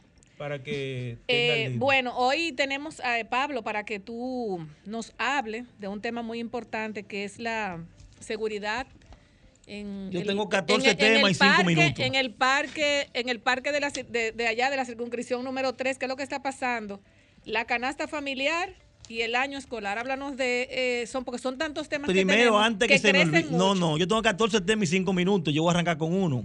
Primero es recordarle que mañana inicia la temporada de béisbol invernal. Oh, sí. Mañana inicia la temporada Sí, de béisbol invernal. Y tenemos entendido que Si va a tirar la primera bola el si presidente Luis Abinader Si y quieres le estar va en el y- play, y- si quieres estar en el play, 3 mil pesos por una semana y ponen tu foto en un asiento.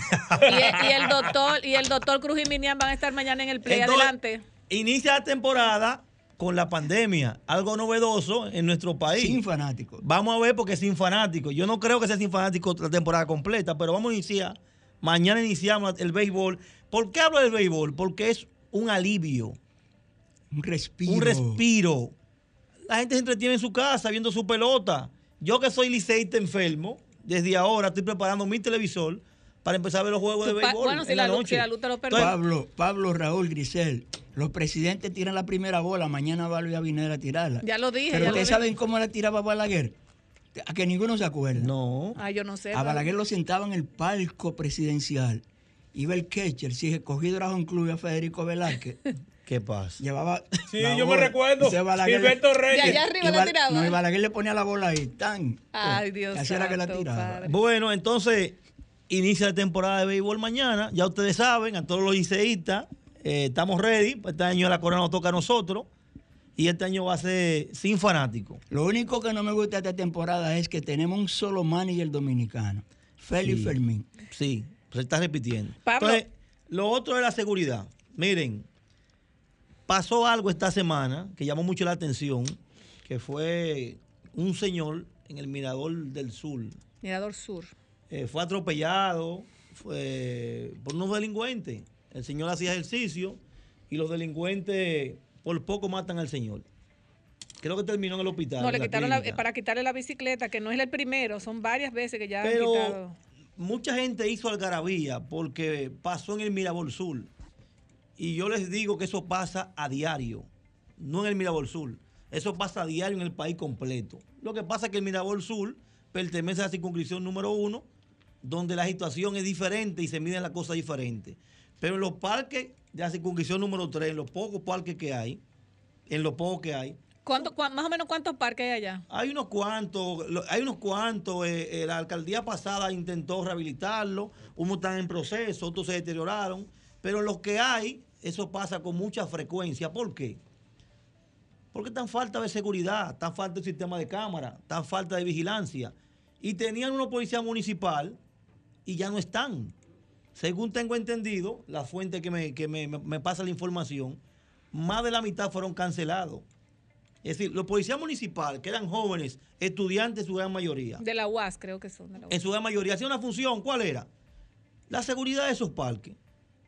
Y eso, hoy en día, la mayoría fueron cancelados y los parques que tenemos eh, tienen menos vigilancia. El sistema de cámara que hay en la mayoría está deteriorado. Es decir, no se hace una inversión desde la alcaldía para darle seguridad y protección a los parques que tenemos. Ese es el tema de los parques. Pero no solamente en los parques que están en seguridad. En las principales calles y avenidas de este país están igual o peor que en los parques. Atracos a todas horas. Asaltos a todas horas. Y aquí vemos los videos a cada rato en las redes sociales. Nada más hay que ver las redes sociales. Mil cien formas de cómo la gente la atracan, le roban, le rompen, le rompen el carro, le abren la camioneta y todo pasa desapercibido.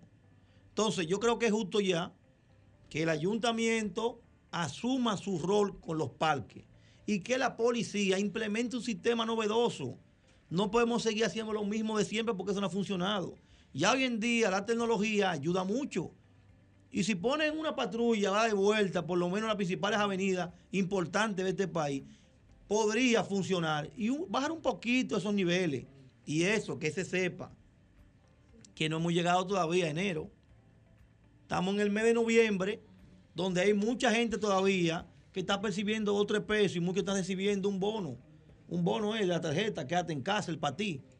Es decir, que eso en enero, cuando ya no lo reciban, entonces los niveles van a incrementarse.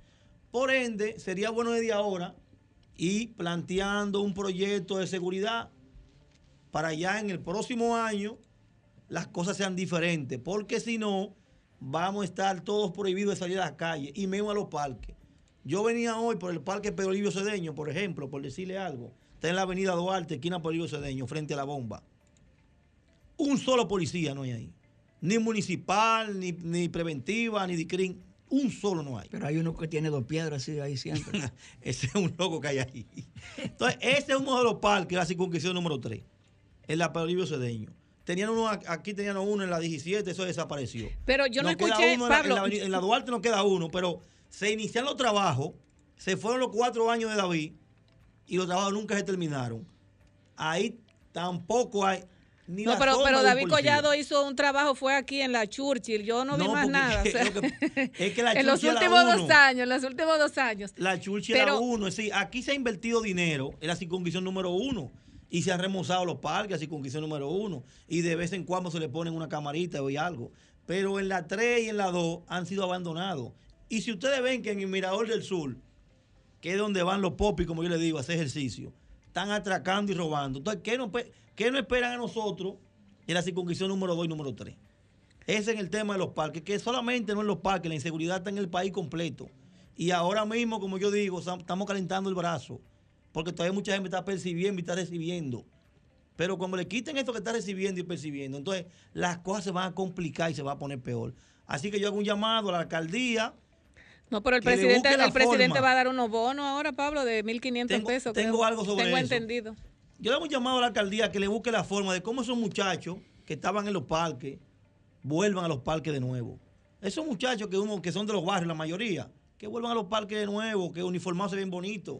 Y el tigre le tiene miedo. Aunque Mira, no- y esos jóvenes, Aunque no tienen arma un de fuego, sueldo- es una cosita que tiene, una macanita. Con pero, un sueldo, Pablo, de Hola, 5.500 cinco mil y pesos. pico. O sea, Bueno, son pero- 5.500 pesos. Bueno, pero era, bue- era bueno Le porque... servía porque- para la universidad. Sí, Exacto. porque eso era para una ayuda. Entonces, había muchos muchachos que se iban a hacer trabajito y ya no lo tienen. Así que la alcaldía, que busque esos chelitos y ponga a esos muchachos. Y que la policía implemente sistema nuevo de seguridad, que se apoye en el 911, que tiene cámara, para que los niveles bajen un poquito, porque estamos calentando el brazo. En diciembre se pone mucho peor. Pero en diciembre, eh, supuestamente el 31 y el 24 van a ser eh, Y feriados. eso, es a la calle tú no vas a poder salir porque te van a matar saliendo para quitarte el celular. Porque no va a haber, un peso no hay. Mira, no hay un peso, va a haber menos. Eso en cuanto a eso. El otro tema que me compete es la educación, Vianelo. Iniciamos la clase. Ustedes ven la querella y los gritos. Nadie entiende nada. Fulcal aparece 15 veces en el anuncio de los muchachitos y le digo, me pregunta, ¿y quién es ese?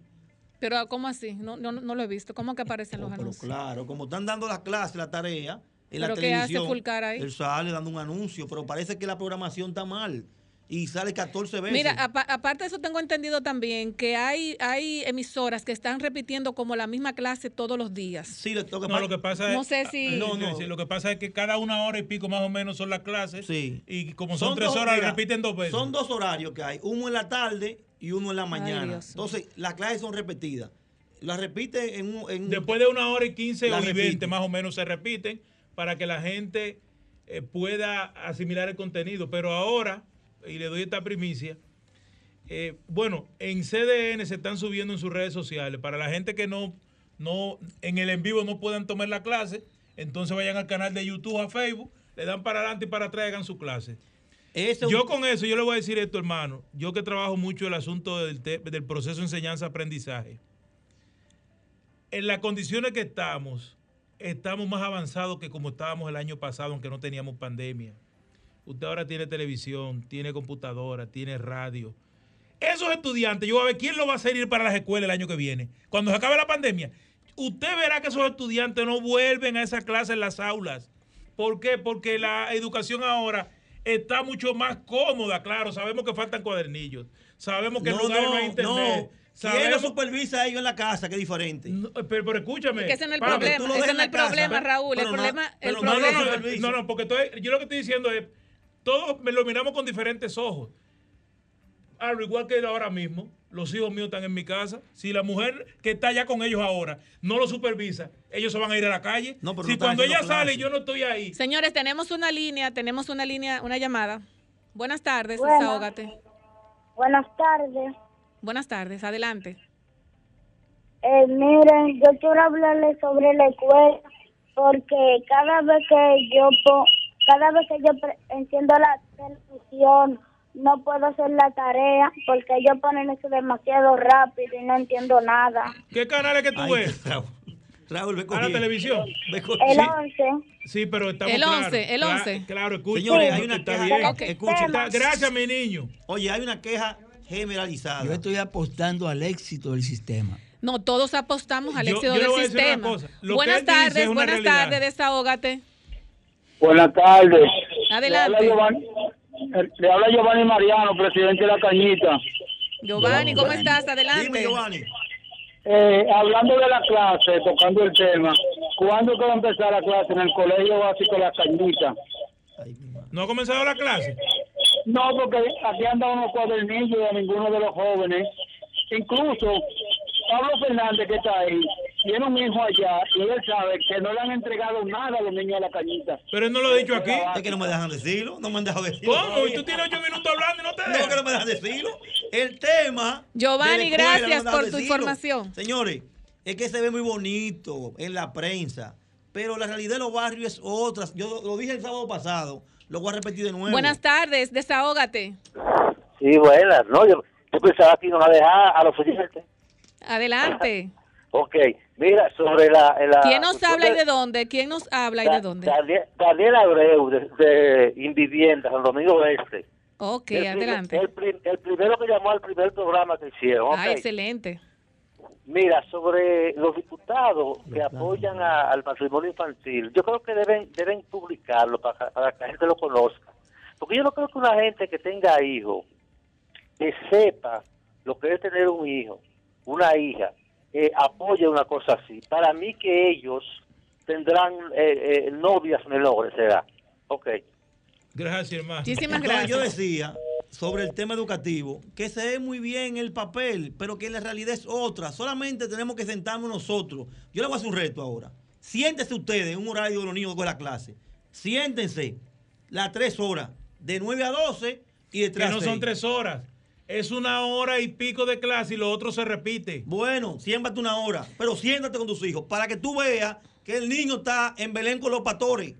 No hay forma, no Lo lo que pasa, eso- eso Están es- en un proceso de adaptación. No, no, no, pero, pero- si no saben los maestros, van oiga, oiga, si los maestros no Señores, lo saben, pero mucho menos los niños. Si Omar aguante, lo dije en, en el- en la, en la entrada, que hay más de 8 mil y pico de 500 de profesores que no están eh, en las aulas eh, en, la- en lo que tiene que ver con las clases Es un virtuales. proceso de aprendizaje. Nosotros, perfecto. todos los que estamos aquí, para que quede claro y conste en acta, apostamos a que nuestro país inicie y tenga un buen inicio con el año escolar, pero tenemos también que ser conscientes y tenemos que tener los pies sobre la tierra. Aquí muchas madres, y parte de las llamadas que nosotros recibimos, muchas madres trabajan y no tienen cómo darle las clases a sus hijos. Otras carecen de la parte tecnológica, celulares, computadoras, ah, eh, señores, hasta un radio. Buenas tardes, desahogo. Desahógate. Aló. Sí, buenas tardes.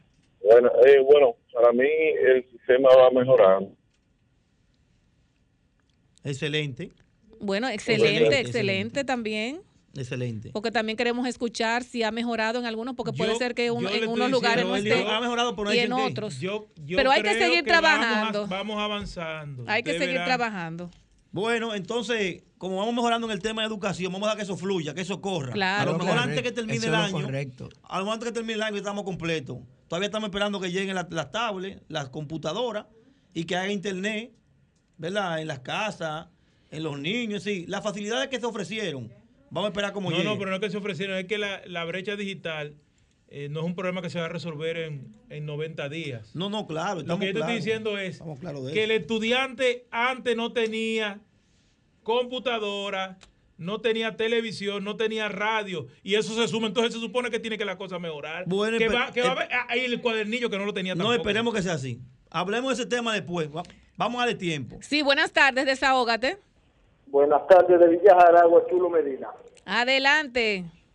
Es difícil una gente que no tenga un radio o una televisión. Lo que pasa es que hay muchas madres y muchos padres que quieren dejar a los hijos volando para ellos ponerse a jugar dominó. Eso no lo decimos también.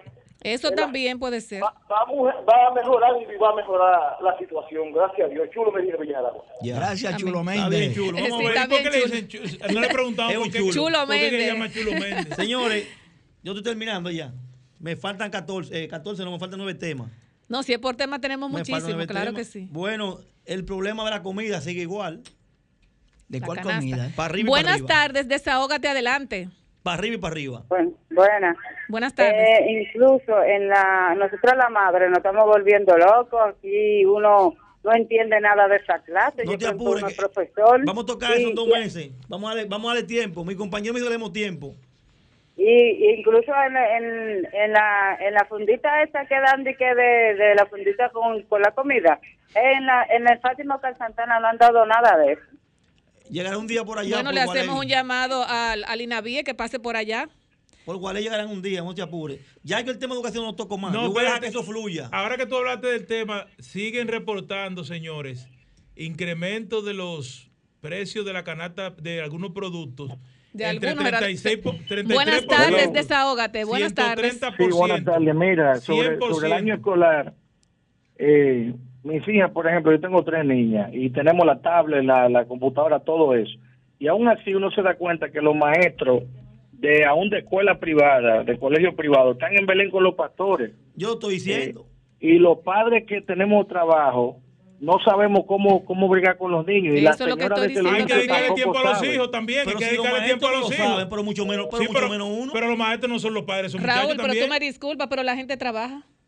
Pero no, so- pero el, pero el gobierno, el papá de esos muchachos. Pero está 24. bien, La gente pero trabaja, los son tuyos, Pero, no lo del que, pero no, es que, Pero es que, es que parece, es- 24 horas. espérate, espérate, es- parece que estamos como eh, como divorciados de, la, de lo que yo estoy diciendo.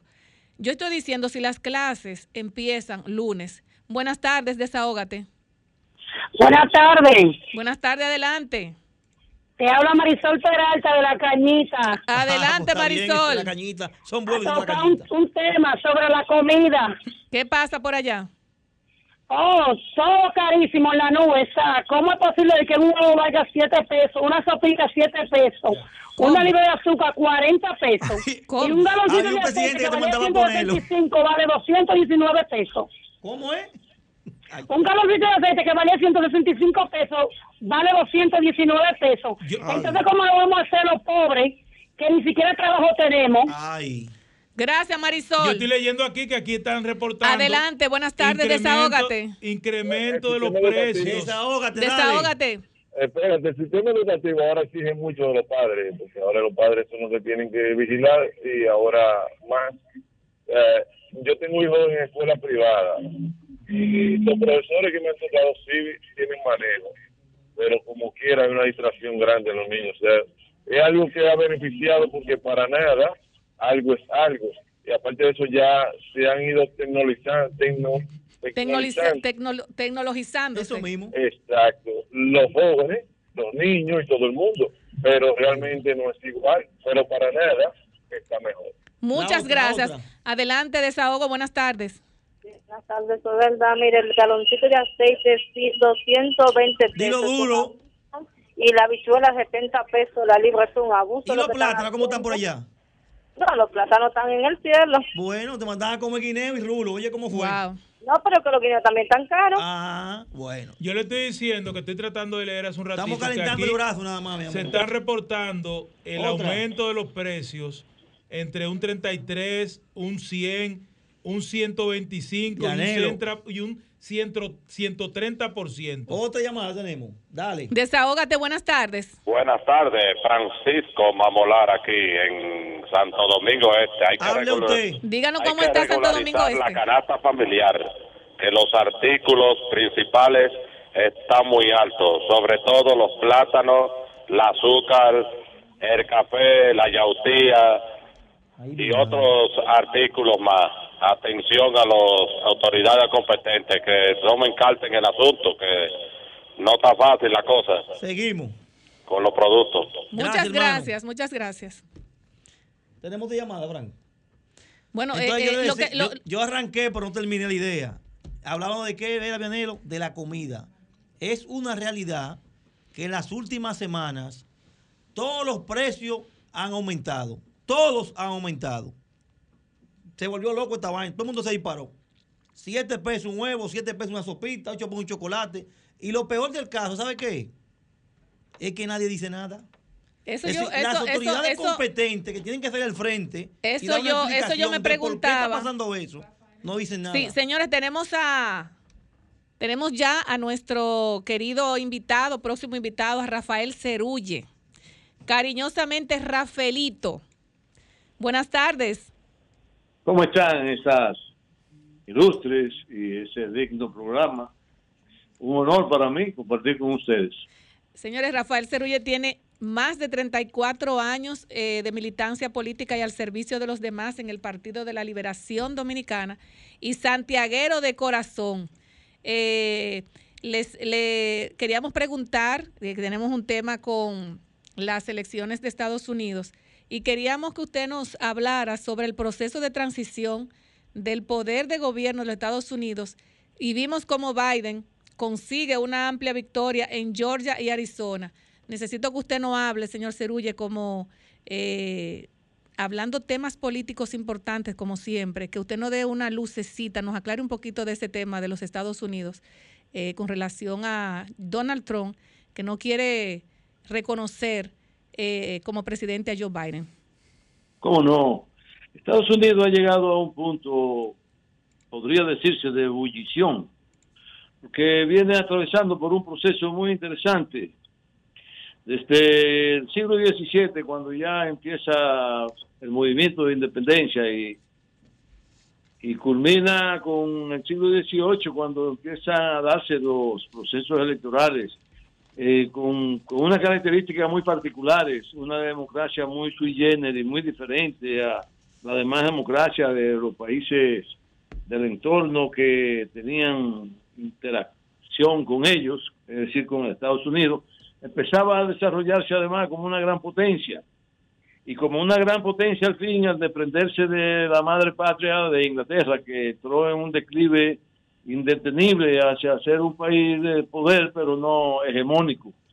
Pues hoy día eso es lo que se está cosechando en Estados Unidos, donde el- hay un declive eh, y, y- se fundamenta eh, esencialmente en lo moral, lo moral. Ahí es donde reside, donde se sienta el declive de, que está generando una situación económica además de, de- muy preocupante y, y una sociedad que ha entrado en una eh, proceso de, colapsar el término moral, que se han, se han corrompido mucho, y ya el proceso electoral norteamericano, tratando el tema en sí, eh, desde, el, desde el siglo XVIII empezó a tener algunas dudas de la población y eso fue motivo para que en, en el, en el 1820, 1816 se diera una enmienda a la Constitución, porque había un procedimiento de elegir los representantes a los colegios electorales y eran los partidos que lo hacían y eso generaba un- toda una corruptela y la población se opuso y hicieron una enmienda y eso dio al traste también con la desaparición de uno de los dos partidos de entonces, desapareció el, el, el- de los dos partidos solo quedó el, el- el republicano dem- demócrata y eso dio como traste a que no se eligiera unas elecciones eh, de las que se venían realizando, sino que los delegados electorales eh, fueron los responsables de elegir en ese entonces presidente. Bueno, eh, el sistema es muy complicado en Estados Unidos y fruto de la situación que ellos están cosechando hoy es que se han generado múltiples eh, eh, intrigas eh, desde que inclusive Donald Trump asumió la dirección del Estado norteamericano. El mismo día empezaron las protestas y empezaron las oposiciones de manera radical e inclusive tú te encuentras con libros que han escrito personajes y que se autoincriminan en que estuvieron participando en esa protesta como un acto de heroico, patriótico y era eh, nada más que el inicio de una guerra eh, sin cuartel por, por el dominio de la conducción del Estado norteamericano. Recuerda que Donald Trump, quiera o no se quiera, eh, guerra no ha, no ha impulsado, no ha, no ha iniciado guerra, mientras que en los últimos gobiernos demócratas se han iniciado 11 guerras. Entonces hay una maquinaria de producción de guerra que no están contentos, pero además hay naciones del mundo que no están contentas con Trump. Toda la prensa está en contra de Trump. Es una situación muy incómoda para el pueblo norteamericano porque puede ser que haya habido mucho retorcimiento de la realidad, de la expresión del voto. Y, pero eh, dada la situación de descontento que hay en el mundo con China, eh, Alemania, Francia, eh, Venezuela, Cuba, bueno, hay una serie de países que, que añoran inclusive salir de Trump y todo esto ha venido juntándose y el, quien, está, quien está sufriendo la consecuencia hoy día es el pueblo norteamericano, porque una parte importante está eh, arguyendo que le han hecho están argumentando que le han hecho fraude y otra que, que, que le- no le quieren dejar ir. Todavía Señor no hay Cerulle, ganadores. señor Todavía Cerulle. no, nadie ha dicho que con autoridad quién ganó las elecciones. Entonces, Señor lo más correcto eh, para decidir quién ganó las elecciones es esperar que inclusive el día 14 de diciembre se reúnen eh, la Convención Nacional de los Representantes en los colegios electorales. ¿Generaría una crisis política es, eh, en Estados Unidos la no eh, la eh, en Estados Unidos la postura de Donald Trump de no reconocer a Joe Biden? ¿Usted cree que se podría generar una crisis política? Bueno, pero que si Donald Trump se ve precisado a no reconocerlo porque él entiende que le han hecho trampa, que le han hecho fraude. Y si él entiende eso y Biden entiende que ganó con, con todo el derecho de ganar un proceso electoral en su, en su transparencia del ejercicio democrático, pues ya hay una crisis. Lo que hay que esperar que los órganos y las instituciones que tienen que ver con, eh, con dictaminar finalmente el triunfo de, de- de uno de los participantes eh, es lo que puede evitar la crisis. Para eso tienen que ponerse de acuerdo porque una potencia de esa naturaleza, una crisis afectaría a toda la humanidad. Es así.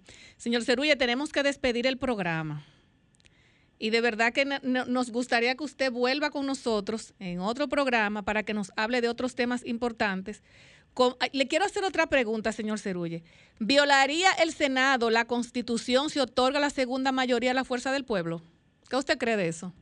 Bueno, el problema es parecido al de Estados Unidos. Si se lleva a la Suprema Corte de Justicia el asunto de si hay fraude o no fraude, lo más probable es que gane Donald Trump. Bueno, y como aquí quien gobierna es el PRM, eh, con un aliado minoritario como la fuerza que representa el señor Fernández, lo más probable es que se la den a ellos, porque ellos son los que ostentan el poder. El que ostenta el, que ostenta el poder piensa que puede hacer de todo, no sabiendo que está acabando su propia tumba. Pues muchísimas gracias, señor Rafael. De verdad, un placer de tenerle en nuestro programa Desahógate República Dominicana. Muy buenas tardes. Pero, pero yo me desahogué, gracias a ti. Muchísimas gracias, señor Rafael. Señores, y Miren, pasa- sobre pasa- so- pa- eh, Pablo, sobre lo, la- lo que estábamos hablando, que la gente han llamado y es insistente este asunto de la canasta familiar. Yo vi hoy un camión de Inespre por Mano Guayabo que andaba con unos cuantos guineos. Los camiones de Inespre no tienen eh, plátano. ¿Y los guineos, ¿qué, tama- guineos. qué tamaño tienen los Se guineos? se Eran guineos más o menos se- cuando llegaron a Mano Guayaba le habían terminado. Parece que sí. Entonces yo, el que estaba tratando de decir hace un rato, no es posible que el 80% de los productos que estamos comprando están, y, y, y Vianelo que es productor de plata. La justificación, ¿cuál Entre es? un 33 y un 130 por ci- 45% de incremento. Ahora, señores, cuando usted va al supermercado, tiene que disponer de varios miles de pesos Adicionales. más. Sí. Lo que estábamos comprando comida. recuerden que fuimos afectados por una tormenta, por una sequía. Casi todos los productores, casi todos los productores, no, no, yo no creo- yo no- yo no creo casi en todos eso. los productores No, no, no. Arrancaron su platanal, ¿eh? casi todos, ¿eh? casi todos. ¿Y el aceite? en- ¿Qué tiene que ver con perdóname, eso? perdóname, en tiempos normales, Buena pregunta. en tiempos normales, en noviembre y diciembre el plátano encarece. No, olvídate En tiempos plátano, yo me refiero a lo otro, el el aceite, plátano la encarece. La salsa, el huevo, sopita, la sopita. los guandules, el Yo le, voy a, chocolate. yo le voy a proponer a ustedes salgamos a romper almacenes. Aquí. No, Claro. verdaderamente que la, la situación está el difícil, Señores, concluimos con este Desahógate República Dominicana. Muy buenas tardes y nos veremos el próximo sábado, si Dios quiere. Buenas tardes. Sol 106.5, la más interactiva. Una emisora RCC Miria.